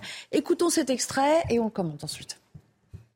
L'engagement collectif dans lequel nous nous inscrivons, c'est celui que j'ai pris vis-à-vis des Françaises et des Français euh, il y a maintenant un peu plus d'un an, et au fond en continuité depuis maintenant près de six ans, avec un cap, avec euh, des chantiers euh, que nous avons mis en œuvre, et ensuite des chantiers qui nous attendent. Le cap est, est clair et simple. C'est celui de l'indépendance du pays pour pouvoir consolider un modèle plus juste. L'indépendance de la France, c'est son indépendance économique, industrielle, énergétique, militaire, géopolitique. Il n'y a pas de politique qui tienne si nous ne sommes pas indépendants. Je pense Joseph Touvenet, ce qui est intéressant, c'est que, et que je trouve quand même un petit peu antinomique, pour le coup, c'est qu'il parle d'indépendance euh, et il parle de souveraineté européenne. À moins que pour lui, l'indépendance ne signifie euh, être souverain euh, de manière collective avec les Européens face au reste du monde. C'est ça qui signifie. Mais il n'y a pas d'indépendance de souveraineté française à proprement parler. Vous avez raison. On pourrait avoir une meilleure indépendance française avec l'aide d'une véritable indépendance européenne, mais on sait que ce n'est pas le cas parce que les Allemands nous le prouvent tous les jours. Regardez quand nous, on fait des rafales qui sont des superbes avions, quand les Allemands disent alors on va investir dans nos armées, ils achètent aux Américains. Ça veut dire indépendance zéro, parce que quand j'achète aux Américains, ça veut dire que je dépends des Américains. Je dépends industriellement, je dépends aussi quand ils ont pu envie de nous donner les pièces de rechange, on les a pu. Donc on est dépendant. C'est cela la contradiction. Et on a perdu notre souveraineté énergétique à cause des Allemands, justement. Quand j'entends Emmanuel Macron... C'est ce qui nous coûte aujourd'hui plus de 10% d'électricité. Je n'oublie pas que c'est lui qui a vendu Alstom aux Américains, souveraineté énergétique en partie terminée, et plus récemment, qui a laissé partir une, entreprise qui s'appelle Excelia, qui était une pépite électronique qui fournit notamment la défense, les industries de pointe, le médical de pointe, etc. Et il l'a laissé partir aux Américains alors qu'il aurait pu le bloquer. Alors, plutôt que des mots, je préférerais des actes. Céline Hervieux, quand il parle de, plein emploi, il l'a évoqué euh, assez rapidement, hein, mais quand même, il a dit, et ça c'est vrai que euh, les chiffres, euh, on s'est beaucoup vanté des chiffres du chômage qui étaient en baisse de manière consécutive hein, au fil des, trimestres. Est-ce que pour vous, c'est un réel crédit apporté à son bilan ou, c'est un effet trompe-l'œil un peu cette baisse du chômage et le retour au plein emploi progressif? Alors on sait bien que les chiffres du chômage, on peut les interpréter euh, de façon très différente, vous savez, en fonction des catégories. Donc ce qui est intéressant, c'est de voir dans le détail quelles sont les catégories d'emploi qui sont pourvues, quelles sont la, nature euh, des contrats euh, qui sont signés. Et moi, j'ai quand même le sentiment qu'il y a encore... En fait, ce qui est paradoxal, c'est qu'on a, on a effectivement des chiffres du chômage qui baissent. Et paradoxalement, dans un dans un très grand nombre de secteurs, on entend des patrons nous dire mais je ne parviens pas à recruter, je ne parviens pas à recruter. Et dans la fonction publique, c'est encore pire. Moi, je le vois dans les crèches, on a des vraies, vraies difficultés d'attractivité, mais c'est pareil à l'éducation nationale, c'est pareil à l'hôpital public.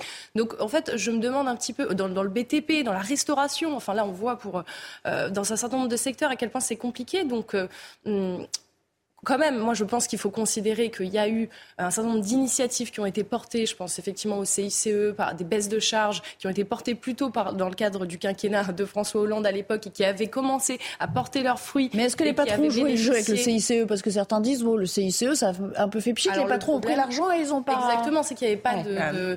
Euh, il n'y a, pas de contrepartie, derrière, donc ça, ça, posait problème en effet. Euh, mais donc, Globalement, oui, sur le chômage, on ne peut pas dire le contraire. Après, il faut voir encore une fois dans le détail quels sont les types de contrats, comme je le disais, qui sont signés. Je n'ai pas le sentiment que les gens, euh, que ma génération, par exemple, soit vraiment rassurée euh, sur les perspectives d'employabilité, sur la nature des postes qu'on nous propose, sur les, perspectives de carrière, de formation tout au long de la vie. Si on reste sur du précaire, on peut faire dire n'importe quoi. Exactement, voilà. Sur le chômage, en partie, la baisse est entre employés. C'est-à-dire que d'abord, les chiffres de l'INSEE et de Pôle emploi ne sont pas les mêmes. Même curieux.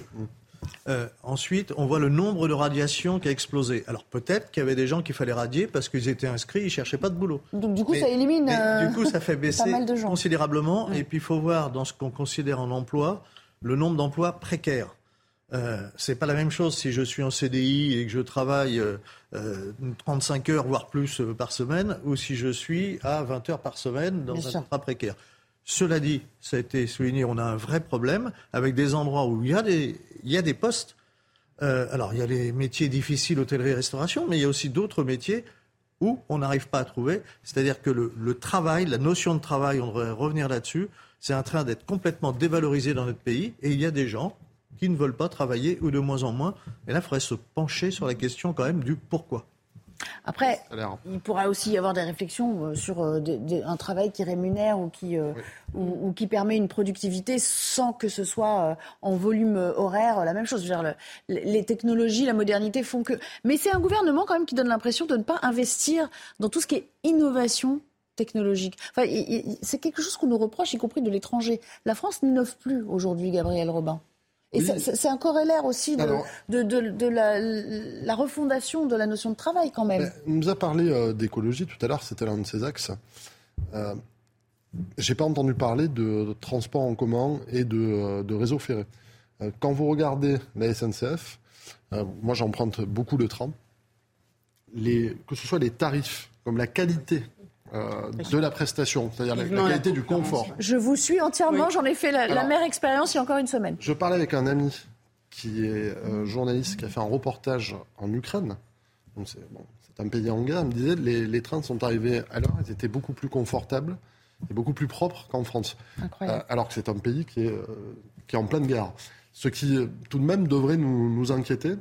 Donc il y, a, toutes ces questions-là, et dans l'innovation, ce président qu'on présente comme un président du progrès, euh, effectivement, a essayé d'entamer une politique de réindustrialisation, ou essaye du moins de la mener, euh, mais on voit bien quand même qu'elle est défaillante. On voit bien aussi qu'il a lui-même sapé euh, sa propre politique en amont sur la question énergétique, comme l'a dit Madame euh, Madame, Madame Naïma. Madame, M. Fadel. Naïma M. Fadel. Mais c'est pas grave, vous passez par moi si vous avez une question. M. Fadel, comme l'a dit Joseph aussi, euh, Touvenel, euh, sur il y a eu Alstom, il y a eu Axelia.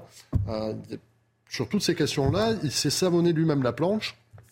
Et donc, il est très difficile de rattraper ce qui a été, on a beaucoup de pépites. On n'est pas mauvais. Hein. On a beaucoup de pépites. Mais quand elles commencent à produire et, et avoir, à faire émerger quelque chose, hop, c'est repris ailleurs, euh, très souvent par les Américains. Alors je ne vais pas cracher sur les Américains, à la limite ils ont raison, hein. mais nous on devrait savoir garder, puisque dès que ça devient un produit industriel qui peut être rentable, c'est vendu. Sachant que les Américains ont mis en place l'Inflation Reduction Act, qui est une politique extrêmement protectionniste, une politique euh, avec beaucoup de, subventions aux entreprises, y compris aux entreprises européennes, puisqu'ils sont en train d'attirer Volkswagen dans le Michigan, par exemple. Moi, je me souviens que le président Macron avait parlé, de, lors de son premier quinquennat, de l'entrepreneuriat, notamment en direction des quartiers. Il y a une envie d'entreprendre qui est très, très forte euh, dans, les quartiers. Aujourd'hui, il y a un chômage extrêmement important, c'est entre 25 et 45% parfois sur certains quartiers. Et c'est vrai que sur cette question de l'entrepreneuriat, d'un fonds pour entreprendre, d'un accompagnement à, l'entrepreneuriat. La fameuse Startup Nation. Quoi. Exactement, parce qu'il y a d'excellentes idées. Mais on n'en parle plus beaucoup. Moi, j'étais conseillère sur l'île de France. Et j'étais vraiment agréablement surprise des idées qu'avaient ces jeunes, mais ils avaient besoin d'être soutenus à un moment, d'accompagner pour créer. Et après, je rejoins ce que disait Joseph, c'est-à-dire qu'à un moment, quand ils se développent, les aider encore plus à se développer. Parce qu'il faut leur apporter aussi parfois des connaissances techniques qu'ils n'ont pas. Ils ont un savoir-faire, mais ils n'ont pas le, toute cette technicité ou cette capacité à comprendre les mécanismes Il y a une partie euh, de développement. Quand, quand j'ai lancé Capital Social, ça passe par la poste, c'est normal. On a une société de presse, tout ça paraît assez simple. Il a fallu que je signe un document pour la poste de 45 pages. Ah non, mais ça, c'était le choc de simplification voulu par, euh, par, François Hollande. Ça remonte vous encore Vous remettez ça pour On n'y est pas arrivé, visiblement. Hein. Pour toute l'énergie qui est perdue en tâches administratives absolument inutiles administrative et fiscale. En fait, Alors, on, va reparler, et puis j'aimerais évidemment euh, vous sonder, euh, Céline Nervieux, sur la planification écologique, parce que ça, ce sont des, thèmes qui vous sont chers euh, à gauche. Mais j'aimerais qu'on l'écoute, qu'on revienne à un petit extrait de ce qu'il a dit, notamment lorsqu'il réaffirme sa confiance à Elisabeth Borne. Écoutons. Vous avez traversé les budgets, une réforme des retraites, des textes importants en matière d'énergie, d'économie puis, et j'y reviendrai, mise en œuvre la feuille de route des 100 jours sur laquelle nous nous étions collectivement engagés. C'est pourquoi j'ai choisi la continuité et l'efficacité pour euh, les temps qui viennent et qui s'ouvrent devant nous. Et en confirmant, euh, réaffirmant avec clarté ma confiance à la Première ministre, moi, j'adore les mots qu'il emploie, parce que quand il dit, il fallait vraiment, les mots ont un sens euh, très fort, et il, est trop adepte et, fort dans le maniement des mots pour ne pas s'en rendre compte. Il dit, vous avez traversé la réforme des retraites. Mais à quel prix, c'est les nervieux mmh. Ça a été ça, le, gros morceau quand même de notre année, euh, y compris pour nous journalistes. Absolument, et, et c'est un bouleversement démocratique, si on peut dire, qui n'a pas été soldé. Et en mm. fait, en réalité, on a voulu clôturer la séquence euh, euh, très rapidement. Et en réalité, je peux vous dire que dans la, dans la tête, dans le cœur des Français, c'est encore extrêmement présent cette, euh, cette rancune, ce petit goût d'amertume et, et, et, le fait que finalement, on a le sentiment que même dans le rapport avec les syndicats, finalement, les organisations syndicales, la Première ministre avait évoqué de nouvelles réunions à la rentrée, de nouveaux chantiers.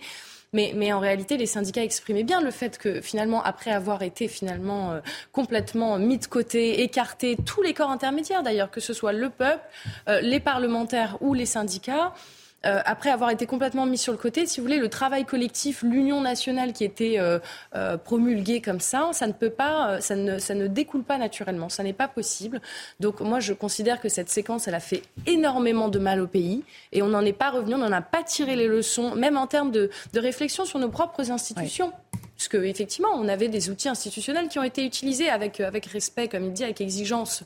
Mais euh, en l'occurrence, l'exigence voudrait qu'on justement on, réinterroge ces modalités-là institutionnelles pour, pour essayer de reconstruire, parce qu'il y a une fracture démocratique. Et ce qui s'est passé, effectivement, vous disiez, il y a toute une continuité finalement entre les gilets jaunes, les réformes des retraites, les émeutes, tout ça, ça montre quand même qu'il y a, une, il y a eu un petit hiatus pendant la période Covid, mais qui était encore plus difficile à vivre pour euh, l'ensemble des Français. Il y a eu la manif à Adama. On ne peut pas dire que c'était une une, une accalmie ah à ce moment-là. Hein. Oui, bien sûr. Bah, En fait, effectivement, la, priorité de santé, d'urgence a été, a été mise devant et c'est légitime. C'est nerveux, a dit un mot important, c'est les corps intermédiaires. Là, on voit que c'est Emmanuel Macron, Jolle, l'étage.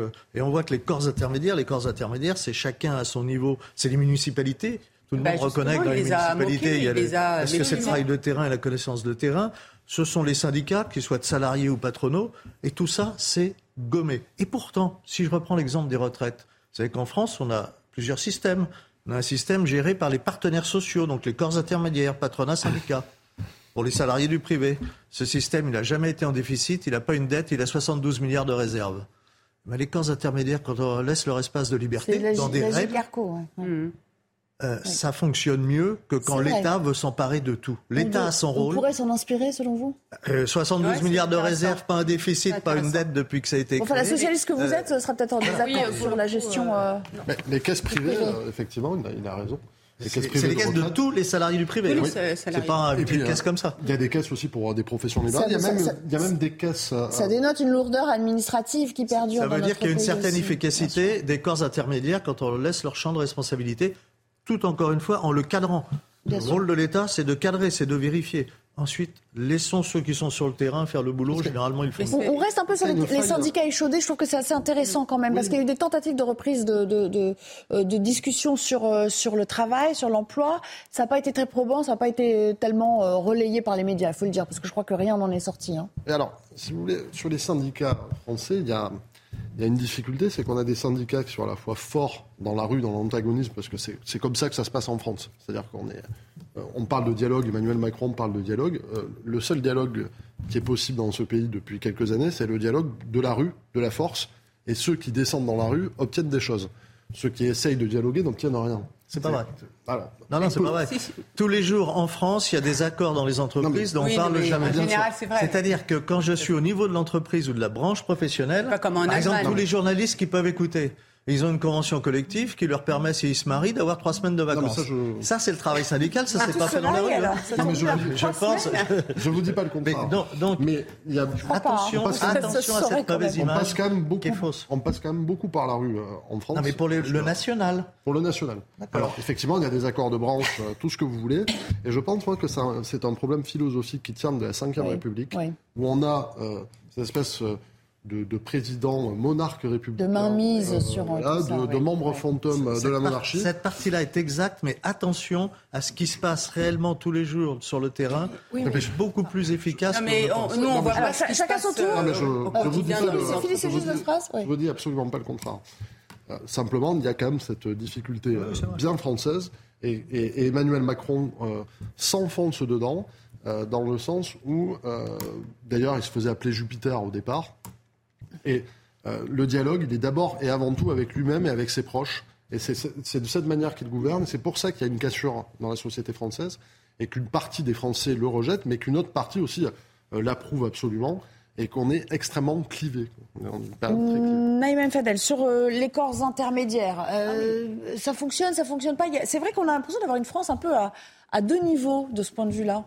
Effectivement. Sur les négociations salariales, par exemple. Oui, euh, deux, choses. Alors c'est vrai que par rapport à ce qui se passe en France, en Allemagne, c'est différent. Mmh. C'est-à-dire qu'ils sont dans le principe de négocier, de dialoguer, etc. pour arriver. C'est une démarche en fait partenariale. C'est-à-dire qu'on ne va pas à la grève. C'est pour mmh. ça qu'il n'y a jamais de grève et qu'au contraire, c'est un, euh, les syndicats sont très forts. Alors après, ils sont très syndiqués aussi, parce que mm. justement, ils arrivent à, des résultats. Concernant le, président Macron, c'est vrai qu'il a méprisé les, corps, intermédiaires. Rappelez-vous ce qu'il a fait à l'Association des maires de France où il a vraiment méprisé euh, cette association, ses collectivités. Pourtant, il les a cités les maires aujourd'hui, oui, qu'ils bah, été exemplaires. Euh, voilà. Mais après les avoir vraiment méprisés, rappelez-vous la séquence des Gilets jaunes, heureusement qu'il y avait les maires pour rattraper les, choses sur, sur le terrain. D'ailleurs, les maires, euh, sur le terrain, il y avait moins de, de j'allais dire, de problèmes parce que, en général, ils connaissaient euh, ces populations.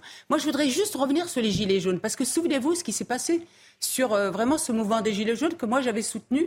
Et, et, pour moi, vraiment, c'était un, un, Alors, je parle de la première séquence et après, il y a la séquence 2. Mais la première séquence, c'était un mouvement vraiment de travailleurs pauvres, de, cette, de ces personnes-là qui se levaient très tôt et qui n'avaient plus rien à la fin du mois et qui se posaient même des questions parce que eux, ils devaient travailler et parfois avec ceux qui ne travaillaient pas et qui avaient les aides sociales, il faut dire les choses, ils avaient à, peine 100 à 150 euros de différence. qui tenaient les, les ronds-points euh, au, au tout début mais c'était vraiment le, le, le, le, mouvement des petites gens. Et dans ma, dans ma bouche, c'est plutôt affectueux. Et il, a, il les a méprisés. Rappelez-vous, ce qu'ont ce dit ces ministres, c'était les sans c'était les, les, les, avec les, les Gauloises, les, les, ceux qui roulaient en Peugeot. Enfin, les, sans filtre, voilà. C'est, les sans dents, c'est plutôt François Hollande. Oui, hein, mais ils avaient. Ça. On va quand même pas attribuer des phrases François Hollande. Les sans dents. Les gens qui ne sont rien. Ceux qui ne sont rien. Il avait dit ça, je crois, la gare sur Lazare. Mais les sans dents avaient été repris. Il ne l'a jamais dit en public. Oui, ça avait été rapporté par, euh, par, le livre de Valérie Trier. Non, ça avait été... très, vite. Ce que je veux vous dire par là, c'est que malheureusement, Emmanuel Macron, on l'a vu dans sa manière de faire, et, c'est malheureux parce que ça m'attriste en fait, c'est qu'il a méprisé sans cesse les Français. Et, donc, en méprisant les Français, forcément, il a méprisé les corps intermédiaires qui étaient en lien avec les Français. Mais il a été réélu il y a un an. Donc voilà, on peut aussi se poser la, question euh, sur ce plan. Mais combien de votes quand même réélu. donc, euh, ils peuvent aussi dire ils ont le président qui mérite. Enfin, je veux dire, voilà, ça fait aussi partie de, des réflexions qu'on peut, qu'on peut avoir. Une petite interruption, puis on reviendra pour parler notamment euh, de la planification écologique. C'est le gros morceau qu'on n'a pas encore abordé dans le détail. Le plan eau, la sécheresse a donné lieu aussi à des combats homériques entre agriculteurs et, défenseurs euh, de la cause euh, écologique. À tout à l'heure. De retour avec vous pour euh, Midi News été. On entame la toute dernière euh, ligne droite de cette émission, euh, consacrée évidemment très largement à la prise de parole d'Emmanuel Macron aujourd'hui. il devait s'exprimer dix minutes. De fait, il a parlé une demi-heure, le président de la République, devant ses tout nouveaux ministres. Il y en a huit nouveaux qui ont été euh, intronisés, si vous pouvez me, permettre cette, euh, cette, expression, avec toujours ce fameux cap qu'il s'est fixé euh, et ces chantiers. on, va, on va en dérouler quelques-uns. On voit ici, regardez cette image, elle est en direct de l'Elysée. Je voulais juste la commenter avant qu'on écoute encore un extrait de ce qu'a dit Emmanuel Macron. Ce sont les ministres qui, visiblement, donc, prennent congé d'Emmanuel Macron. Le Conseil des ministres s'est achevé. Il a duré même pas trois quarts d'heure, hein, allez, puisqu'il a parlé euh, jusqu'à 11h45, euh, le président de la République. Euh, et voilà, ils sont pratiquement en vacances, j'allais dire, enfin pratiquement en congé de l'Élysée, parce qu'il il y aura un nouveau Conseil des ministres à distance le 26 juillet alors qu'Emmanuel Macron sera toujours dans sa tournée euh, dans la zone euh, euh, du Pacifique, en Océanie. Il commence avec la Nouvelle-Calédonie, il ira aussi, je crois, au Vanuatu et en Papouasie-Nouvelle-Guinée. Mais il a prévu quand même de les solliciter à distance via, via Zoom, j'imagine, enfin en tout cas une application à distance ou en visioconférence. Je ne sais pas si Elodie Huchard est dans la cour de l'Élysée, aux premières loges de ce ballet des, des voitures. Et et si c'est si c'est pas le cas, c'est pas grave, on la retrouvera un petit peu plus tard. Alors on va écouter, allez, un extrait. Été question de planification écologique. C'est un des gros chantiers, un des gros morceaux de ce cap qu'il a fixé. Notre pays, comme d'ailleurs toutes les grandes nations, euh, a à faire face à une transition parce que les conséquences du modèle productif mondial euh, ont déréglé la planète avec les conséquences que nous connaissons et que nous sommes en train de vivre. L'urgence je dirais que nous l'avons travaillé ces derniers mois, ces dernières années, avec euh, la sobriété énergétique qui a fait l'objet d'une grande mobilisation et d'un sens citoyen de nos compatriotes remarquable. Nous avons pu annoncer durant ces 100 derniers jours le plan eau, qui va permettre justement, euh, permis des premières décisions, mais qui va nous permettre de, préparer cet été, parce que la sécheresse sera un élément euh, décisif. Sur le sujet de la planification écologique et de la transition de notre modèle, nous avons aussi passer des textes importants. Trois. L'un pour déployer plus vite de l'énergie renouvelable, l'autre pour déployer plus vite du nucléaire, avec des annonces ces derniers jours des deux réacteurs à budget, ce qui euh, finit de mettre en œuvre les six réacteurs nouveaux que nous avons décidés, et trois, euh, un texte de loi qui se finalise pour verdir plus rapidement notre industrie. Donc nous avançons à marche forcée. À la fin de l'été, euh, avec la Première ministre et les ministres compétents, nous présenterons dans sa complétude la planification écologique pour le pays qui touchera tous les secteurs, mais qui donnera de la visibilité en termes de changement, en termes d'investissement et qui a été le fruit d'un très gros travail des derniers mois. Céline Arvieux, conseillère euh, euh, de Paris. Le plan eau, il faut déployer plus vite le nucléaire. Bon, ça, c'est évidemment l'enseignement de la crise en Ukraine. Hein. on, est, on est revenu sur euh, les engagements en vue du démantèlement de la filière nucléaire.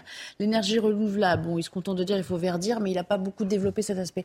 Quel, bilan vous tirez de ce président en matière d'écologie? Est-ce qu'il y croit vraiment ou est-ce qu'il le dit parce que c'est dans l'air du temps et qu'il faut bien composer avec euh, les associations et les militants qui montent au créneau? Oui, je pense, je suis assez d'accord avec ce que vous venez de dire là à l'instant. C'est-à-dire que je pense que ça n'a jamais été vraiment dans son identité politique, hein, l'écologie. Emmanuel Macron, si vous voulez, quand vous reprenez la campagne de 2017 et son arrivée en politique, ça n'a jamais été son sujet. Vraiment, euh, il ne l'a jamais incarné. D'ailleurs, il n'a jamais, il a fait des tentatives. Bon, avec Nicolas Hulot, bon, on sait comment ça a fini. Mm. Bon, si vous voulez, ça n'a jamais été mis sur le devant de la scène. Et je rappelle quand même que la France a été un des seuls pays de l'Union européenne à être condamné pour ne pas avoir réussi à atteindre justement les objectifs en, matière de lutte contre le réchauffement climatique. Donc c'est quand même un bilan qui est absolument euh, euh, mauvais quand même, si on est euh, même objectivement parlant. Euh, et donc il y a une accélération qui est absolument nécessaire et on a le sentiment qu'on est à coup de mesurettes, mais qu'on ne transforme pas réellement le modèle de production de ce pays. Donc c'est ça qui est regrettable. Sur les énergies renouvelables, il y a effectivement des choses qui sont mises en place et le groupe socialiste d'ailleurs a beaucoup participé en rédigeant un certain nombre d'amendements, près de 70 amendements qui ont été proposés par le groupe socialiste pour enrichir le texte initial et le texte a été voté, donc ça, ça va dans le bon sens. Mais là où je trouve qu'il y a un déficit, c'est dans le soutien aux collectivités. Parce qu'en fait, la planification écologique, la lutte contre le réchauffement climatique et les émissions carbone, ça se passe au niveau local. Ce sont les territoires et les collectivités ne sont pas suffisamment soutenues. Les dotations baissent globalement. Moi, je le vois à Paris et encore, c'est c'est la capitale. Euh, l'investissement absolument massif des collectivités, justement, en termes de transport, de rénovation thermique des logements, par exemple, ça c'est un enjeu majeur. Et les, les collectivités ne sont pas soutenues. Donc on peut faire encore une fois de grands discours sur le plan national. Si on ne soutient pas les acteurs locaux qui sont les premiers en fait à faire les transformations euh, en, termes de mobilité, transport et, logement notamment, euh, on n'avance pas réellement en fait. Autre sujet qui fâche, on va, on va la jouer un petit peu de thématique pour euh, refermer cette édition. On en a un petit peu parlé tout à l'heure. c'est la situation hospitalière. Il y aurait tant et tant à dire parce que je vous ai compris post-Covid. je ne suis pas sûre que les personnels hospitaliers euh, entendu euh, le, président de la République. Euh, ils ont peut-être été un petit peu laissés de côté au passage. Parlons de la, situation des, urgences en, particulier, parce que c'est là bah, que l'urgence s'établit. Pardonnez-moi le jeu de mots. En matière de santé, là aussi, les bases ont été posées, la stratégie a été présentée en début d'année, beaucoup de choses ont été faites. Le service d'accès aux soins sera généralisé d'ici la fin de l'année. Et au fond, le cap est là pour nos compatriotes. Trouver un médecin pour les plus de 600 000 Françaises et Français qui, étant âgés ou en affection de longue durée, n'en ont pas aujourd'hui d'ici la fin de l'année, et permettre d'avoir des urgences désengorgées pour la fin de l'année prochaine, ce qui est la mise en œuvre de notre plan, je dirais, plus largement euh, euh, décliné, avec un immense travail de, mise en œuvre et un été, j'y reviendrai, qui sera difficile. Même Fadel, euh, il parle d'urgence désengorgée d'ici euh, la fin de l'année, mais il ne dit pas comment en fait. Alors que moi, j'ai cru comprendre qu'on enfermait des, services d'urgence et que maintenant, euh, avant de se rendre aux urgences, il fallait appeler le, numéro 15, le 15, les médecins. Donc comment il compte faire Il dit rien en fait, il détaille rien. Non mais il dit rien et puis il dit pire, c'est-à-dire qu'il n'a pas dit à la fin de cette année, alors qu'il me semble que lors de l'interview du ministre, enfin l'ex-ministre euh, François Braun, ouais. François Braun, il avait dit la fin de l'année, mais là il dit la fin de l'année prochaine. Donc ça veut dire que ça éloigne encore plus. C'est un peu comme la programmation militaire, on décale un peu. Mais oui, parce qu'en fait, euh, je pense que l'ampleur de, enfin, c'est aussi une problématique due aussi euh, malheureusement aux décisions qui étaient prises depuis euh, des décennies, qui fait qu'on les paye aussi aujourd'hui. Et il, des lits, mais il ferme des lits parce qu'en fait, il n'y a pas le personnel. C'est ça le, problème. Donc il faut aujourd'hui pouvoir trouver d'autres solutions pour avoir que que, les Français puissent avoir un médecin. Mais c'est pas gagné. En fait, je crois qu'il parle de ça, mais qu'en vérité, il ne voit pas le, le, bout de la tâche. Quoi. Il répète ce qu'il a déjà dit. Alors, il n'est pas seul responsable. Ça fait longtemps. Oui, voilà, c'est ça qu'il faut dire. Il faut être juste. Euh, ça fait très longtemps que ça dure. Il y a un problème de nombre de médecins. Il y a un problème pour les infirmiers. Il y a un problème pour les personnes qui travaillent, tout le personnel. Et en fait, dans le très concret, moi, je voyais un, infirmier euh, il y a deux jours qui me disait Mais quand il y a eu la fermeture des bus, des trams, des, des métros à 22 heures, nous, on rentre comment chez nous? Ah oui, parce qu'ils sont en horaire décalé. Totalement. Dit, mais il, ne s'intéresse absolument pas à nous, à la réalité. Et c'est peut-être ça. Tout le message du président de la République est stratosphérique, avec des promesses, des machins, des trucs. Et sur la vie concrète des Français, y compris dans le médical, rien. Alors sur la vie concrète des Français, je vais revenir sur les journalistes, je m'excuse, j'ai dit pour le mariage, c'est une semaine de congé. Hein, oui, parce qu'on s'est dit trois ah, semaines. on s'est dit, on va tous. Là, j'étais mariée dans, ce que, ce hein, ce que je souhaite à tous les salariés, ça c'est du concret. Vous vous mariez une semaine, si vous pouvez être là pour tout le monde, ça serait bien. C'est pas mal déjà. Oui, oui, c'est pour ça que je dis le travail. Parce je reviens au travail, des avantages. Au travail des syndicats, y compris d'ailleurs au niveau médical. Euh, quand on voit qu'il y a une conjonction entre les syndicats d'employeurs, les syndicats de médecins, les syndicats de salariés, peut-être s'ils étaient un peu plus écoutés, mais depuis. Exactement. Alors, le changement ne sera pas du jour au lendemain, mais cette écoute-là, ça serait médecins, quand même. Il y a aussi la tarification à l'acte qui oui, a mis en... Les médecins qui ont, qui ont manifesté pour, euh, pour doubler. Il hein, faut absolument remettre euh, en place ça. Il faut remettre aussi du personnel. En fait, aujourd'hui, on a une armée mexicaine au, sein de l'hôpital, c'est-à-dire qu'on a créé les chefs des chefs, des chefs, etc. Et on a beaucoup de soignants qui sont devenus en fait des responsables du fait de cette tarification à l'acte. Et les ARS. Le nouveau euh, ministre, c'était l'ARS Île-de-France. Ben justement, alors là, complet. Mais, mais, oui. Il avait été question de peut-être de fermer ou de remoduler C'est étonnant qu'il soit nommé parce qu'au contraire, ça a été. Euh, oui, mais c'était le bras droit d'Elisabeth Borne. Ça, ça renvoie un peu. D'accord. Donc on peut avoir euh, échoué, mais du fait qu'on. Ah bah c'est. Ok. Ça renvoie un peu. Vous savez, quand on rétribue, généralement. oui, en général, on promeut. vous dites renvoie un peu à ce que disait tout à l'heure Madame Hervier sur l'administration. C'est-à-dire qu'on met un, administratif au ministère de la Santé parce que, en réalité, qui dirige dans ce pays Beaucoup plus la haute administration. Les gestionnaires, oui et les gestionnaires que les ministres qui en réalité suivent des politiques qui sont déjà planifiées depuis plusieurs années euh, quel que soit le ministère, et qui ne peuvent pas s'opposer à cette continuité administrative. Tout à l'heure, on parlait d'immigration, et vous me disiez, euh, oh, il n'a pas du tout abordé la question de l'immigration, je ne sais plus qui disait ça. Euh, il la décorrèle totalement de ce qu'on vient de vivre dans le pays, contrairement à d'autres formations politiques, on le sait. eh bien si, on a trouvé un extrait. je ne sais pas si ça dure très longtemps, mais on a décelé un extrait où il évoque la question de, de l'immigration. voilà, on vous le prépare et il est parti. Autant pour nous. Nous aurons la question de l'immigration qui euh, va structurer nos travaux de rentrée et sur laquelle nous aurons à travailler avec euh, toutes les oppositions constructives et républicaines. Le gouvernement a engagé euh, une réforme importante avec un texte solide qui répond de manière pragmatique à beaucoup de sujets, mais j'aurai l'occasion d'y revenir. Je souhaite qu'on avance avec méthode sur ce sujet et avec efficacité. Voilà. Euh, euh, allez, un petit mot et puis on ira peut-être voir le point presse d'Olivier Véran. Il fallait quand même euh, bien tendre l'oreille. Ça n'a pas du tout été corrélé au reste de la situation. Il n'y a pas eu d'exemple. c'est un projet de loi qui est, qui est, évoqué depuis longtemps et dont on ne voit pas vraiment la couleur. Donc je, trouve ça quand même assez limité. C'était un aveu, il nous a dit les travaux de rentier. oui, c'est vrai. Ça va structurer les travaux de rentier. De rentier. Si c'est son inconscient qui parle. Mais euh, voilà, Parfois, il fait des lapsus intéressants. C'est un lapsus un peu révélateur. Il faut le dire. Regardez, euh, c'est en ce moment, on va peut-être l'écouter quelques secondes, je ne sais pas si ce qu'il raconte est digne d'intérêt, mais Olivier Véran, euh, qui fait le compte-rendu du Conseil des ministres. C'est important. Je pense que c'est la meilleure réponse à ceux qui s'inquiétaient de savoir si nous étions en capacité de faire fonctionner le Parlement. Et le président a aussi rappelé qu'il y a eu des moments où on n'a pas pu identifier d'accord sur la question budgétaire, qui est traditionnellement le texte qui marque qui fait partie de la majorité qui fait partie des oppositions, et puis sur une loi en question, qui était sur la loi sur les retraites, auquel cas, dans ces situations précises, et pour ces raisons-là, nous avons eu recours à la Constitution pour pouvoir avancer. Mais retenez de cette année législative que s'il y, y a un an, je vous avais dit qu'on ferait adopter 49 lois, d'ailleurs avec une proportion importante de lois d'origine parlementaire, et qu'on aurait des consensus entre députés et sénateurs de la majorité des oppositions, bon, regardez en disant on en reparle dans un an. On en reparle aujourd'hui.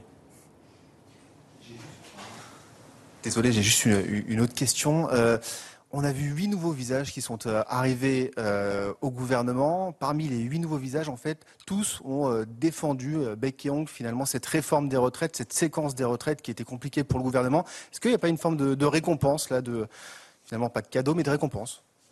Ah, La question, on peut la poser différemment pouvez me faire remarquer que des ministres qui rentrent au gouvernement sont des ministres qui font partie de la majorité, qui partagent notre projet de réforme et notre ambition et le cap dressé par le président de la République. Dans ce cas-là, je vous confirme qu'il est de, bonne politique que de permettre à des gens qui sont d'accord avec la politique qu'ils vont être amenés à mener, qu'ils puissent la mener.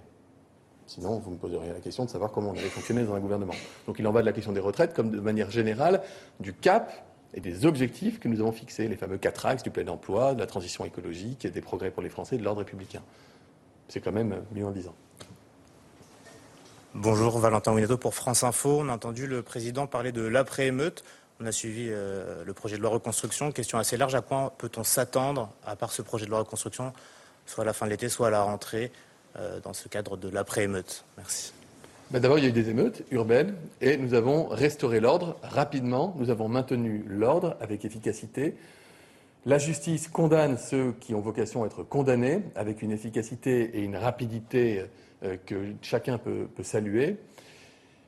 Nous nous sommes engagés à accompagner les villes qui ont vu des bâtiments publics, des écoles, des gymnases brûlés, détruits, à pouvoir le faire dans les meilleures conditions. L'engagement est tenu puisque, à l'heure à laquelle je vous parle, nous sommes en train de finaliser une loi de reconstruction pour permettre de ne pas perdre une minute et permettre aux écoles de rouvrir rapidement, de permettre aux antennes de mairie, aux commissariats qui ont pu être attaqués de fonctionner à nouveau le plus rapidement possible. Et le président avait également appelé à ce que nous allions, nous fassions un constat profond, clair de ce qui s'était passé dans notre pays sur la base euh, des auditions de, justice, sur la base de l'interrogation des sociologues, des élus. Vous savez qu'il a reçu pendant plusieurs heures les maires des communes concernées, de manière à ce qu'on puisse ensuite apporter dans un second temps, pas, à chaud, pas à vif, mais une réponse, une réponse profonde à ce qui a pu conduire à ces émeutes. Et donc c'est à nouveau ce qu'a rappelé le président de la République. Bonjour Monsieur ministre. Euh, sur la, la, violence de certains policiers, euh, on sait pertinemment qu'aujourd'hui la France est critiquée, euh, y compris par euh, l'ONU, par certaines commissions aussi au, au, sein de l'Union européenne. quel regard aujourd'hui portez-vous effectivement sur est-ce qu'il y a une réflexion pour encadrer ces violences ou pour une meilleure formation pour les policiers? J'ai une deuxième question par rapport à ce qui se passe euh, aujourd'hui dans les banlieues, euh, le président avait souligné que l'approche sécuritaire n'est pas euh, la seule réponse. Donc, est-ce qu'on peut savoir quelles sont les pistes aujourd'hui engagées pour effectivement appréhender ces problèmes qui secouent la banlieue? On l'a dit il y a neuf mois. ce qui est intéressant, c'est que juste avant, Olivier Véran, Olivier Véran a dit le président a demandé à ses ministres, il attend d'eux qui se mettent au travail euh, très rapidement. Euh, vous voyez le lapsus que même moi je viens de faire. Le président a demandé à ses ministres. Le président a demandé à Elisabeth Borne et, et, ministres. Mais, en fait, euh, il est révélateur de la réalité, en fait. Bien sûr. Ben oui. Bon. On imagine qu'ils ont du pain sur la planche parce que maintenant il faut faire le service après-vente, hein, si j'ose si dire Naïma Mfadel. Bah, si c'est toujours pas gagné avec ce qu'ils viennent nous présenter. oui, si c'est toujours avec des éléments de, de langage, ça, ira, ça, passera. ça, ça, passera euh, effectivement. ça, ne, ça ne passera, ça passera un peu dans leur monde en fait mais ça passera pas au niveau des Français. Parce que les Français, ils sont là complètement tétanisés par ce, ce spectacle qu'ils donnent. Alors ça va être, ils vont, ils vont être dans cet entre-soi, vous voyez? De, de repu, tout va bien, Madame la Marquise, etc. Circuler, il n'y a rien à voir. Le pays va mal, alors que le pays va très mal. Le président de la République, à un moment, qu'il dit euh, le, la risque, le risque de fracture du pays. Mais il ne voit pas que le pays est fracturé. Oui. Il ne voit pas que le pays va très mal, que la cohésion sociale et nationale est mise à mal. Il ne le voit pas, ça? C'est le problème, c'est le problème de, du pouvoir. Enfin, je veux dire, ça, quoi qu'on en dise, ça enferme dans un, oui. dans une cage euh, dont on ne sort plus. Je vais faire un peu mon provincial que je suis. Il y a une forme de parisianisme aussi, je, je trouve. Et euh, récemment, j'ai vu passer euh, quelque chose de très intéressant sur la composition géographique des gouvernements depuis 50 ans. Et quand vous regardez dans les années 70, il y avait 60% de gens nés partout en France, en Bretagne, à Marseille. Bon, là, il y a une Marseillaise qui vient d'arriver. À Bordeaux, à Toulouse, enfin où vous voulez. Aujourd'hui, je crois qu'on est à près de 80% de, de personnes nées à Paris ou en, petite couronne. Oui, ça en dit long, en effet. Alors Olivier Véran est un mauvais exemple parce que je crois qu'il est lyonnais au départ. Euh, mais, Grenoblois, je crois. Euh, ou Grenoblois, euh, je sais pas loin. on sent cette forme de déconnexion très, très petit milieu, c'est-à-dire qu'on est dans, sur 3-4 arrondissements parisiens, de l'hypercentre parisien, et euh, on ne voit pas du tout ce qui se passe euh, dans le reste de la France. Auparavant, vous aviez des députés qui étaient maires, souvent, puisqu'ils avaient le droit de cumuler. Donc, ils possible, étaient toujours en lien avec le terrain. Maires, hein. Emmanuel Macron en a décidé autrement. Regardez aujourd'hui, on a eu des députés qui sont complètement déconnectés du terrain, qui n'ont aucun lien avec la température qu'il faut prendre. là, on a des parlementaires qui sont élus euh, dans le Vaucluse mais qui en réalité sont décidés à Paris. Euh, un mot, un mot de conclusion, Joseph Tournel. C'est un exemple. On a il, il reste 4 ans. 4 ans, 4 ans c'est long. Hein. Si on est dans une telle inertie, 4 ans, c'est très très long. Les Français peuvent-ils tenir? Au-delà des mots, on verra les actes, mais l'importance aussi, c'est évidemment les têtes d'affiche, mais c'est les cabinets ministériels, mm. c'est-à-dire les choix qui vont être faits dans les cabinets ministériels, les directeurs, etc., parce que eux, c'est eux qui travaillent vraiment beaucoup. Oui. On a vu le choix de Combrexel euh, directeur de cabinet de Madame Borne. Ça, c'est pour raccrocher les wagons avec les syndicats, c'est clair. Jean-Denis Combrexel avait d'excellentes relations avec l'ensemble des organisations syndicales. Donc ça, c'est plutôt positif. Donc là, le message pour les organisations syndicales, on met quelqu'un qui vous connaît bien et qui... après, on verra dans les autres ministères comment ça se passe. Merci. C'est tout le temps qui nous restait pour, euh, pour débriefer euh, cette prise de parole. J'ai été ravie d'être avec vous dans ce Midi News. Dans un instant, nous retrouverons Augustin Donadieu pour la parole aux Français et, et une belle après-midi sur, sur CNews. À très bientôt. うん。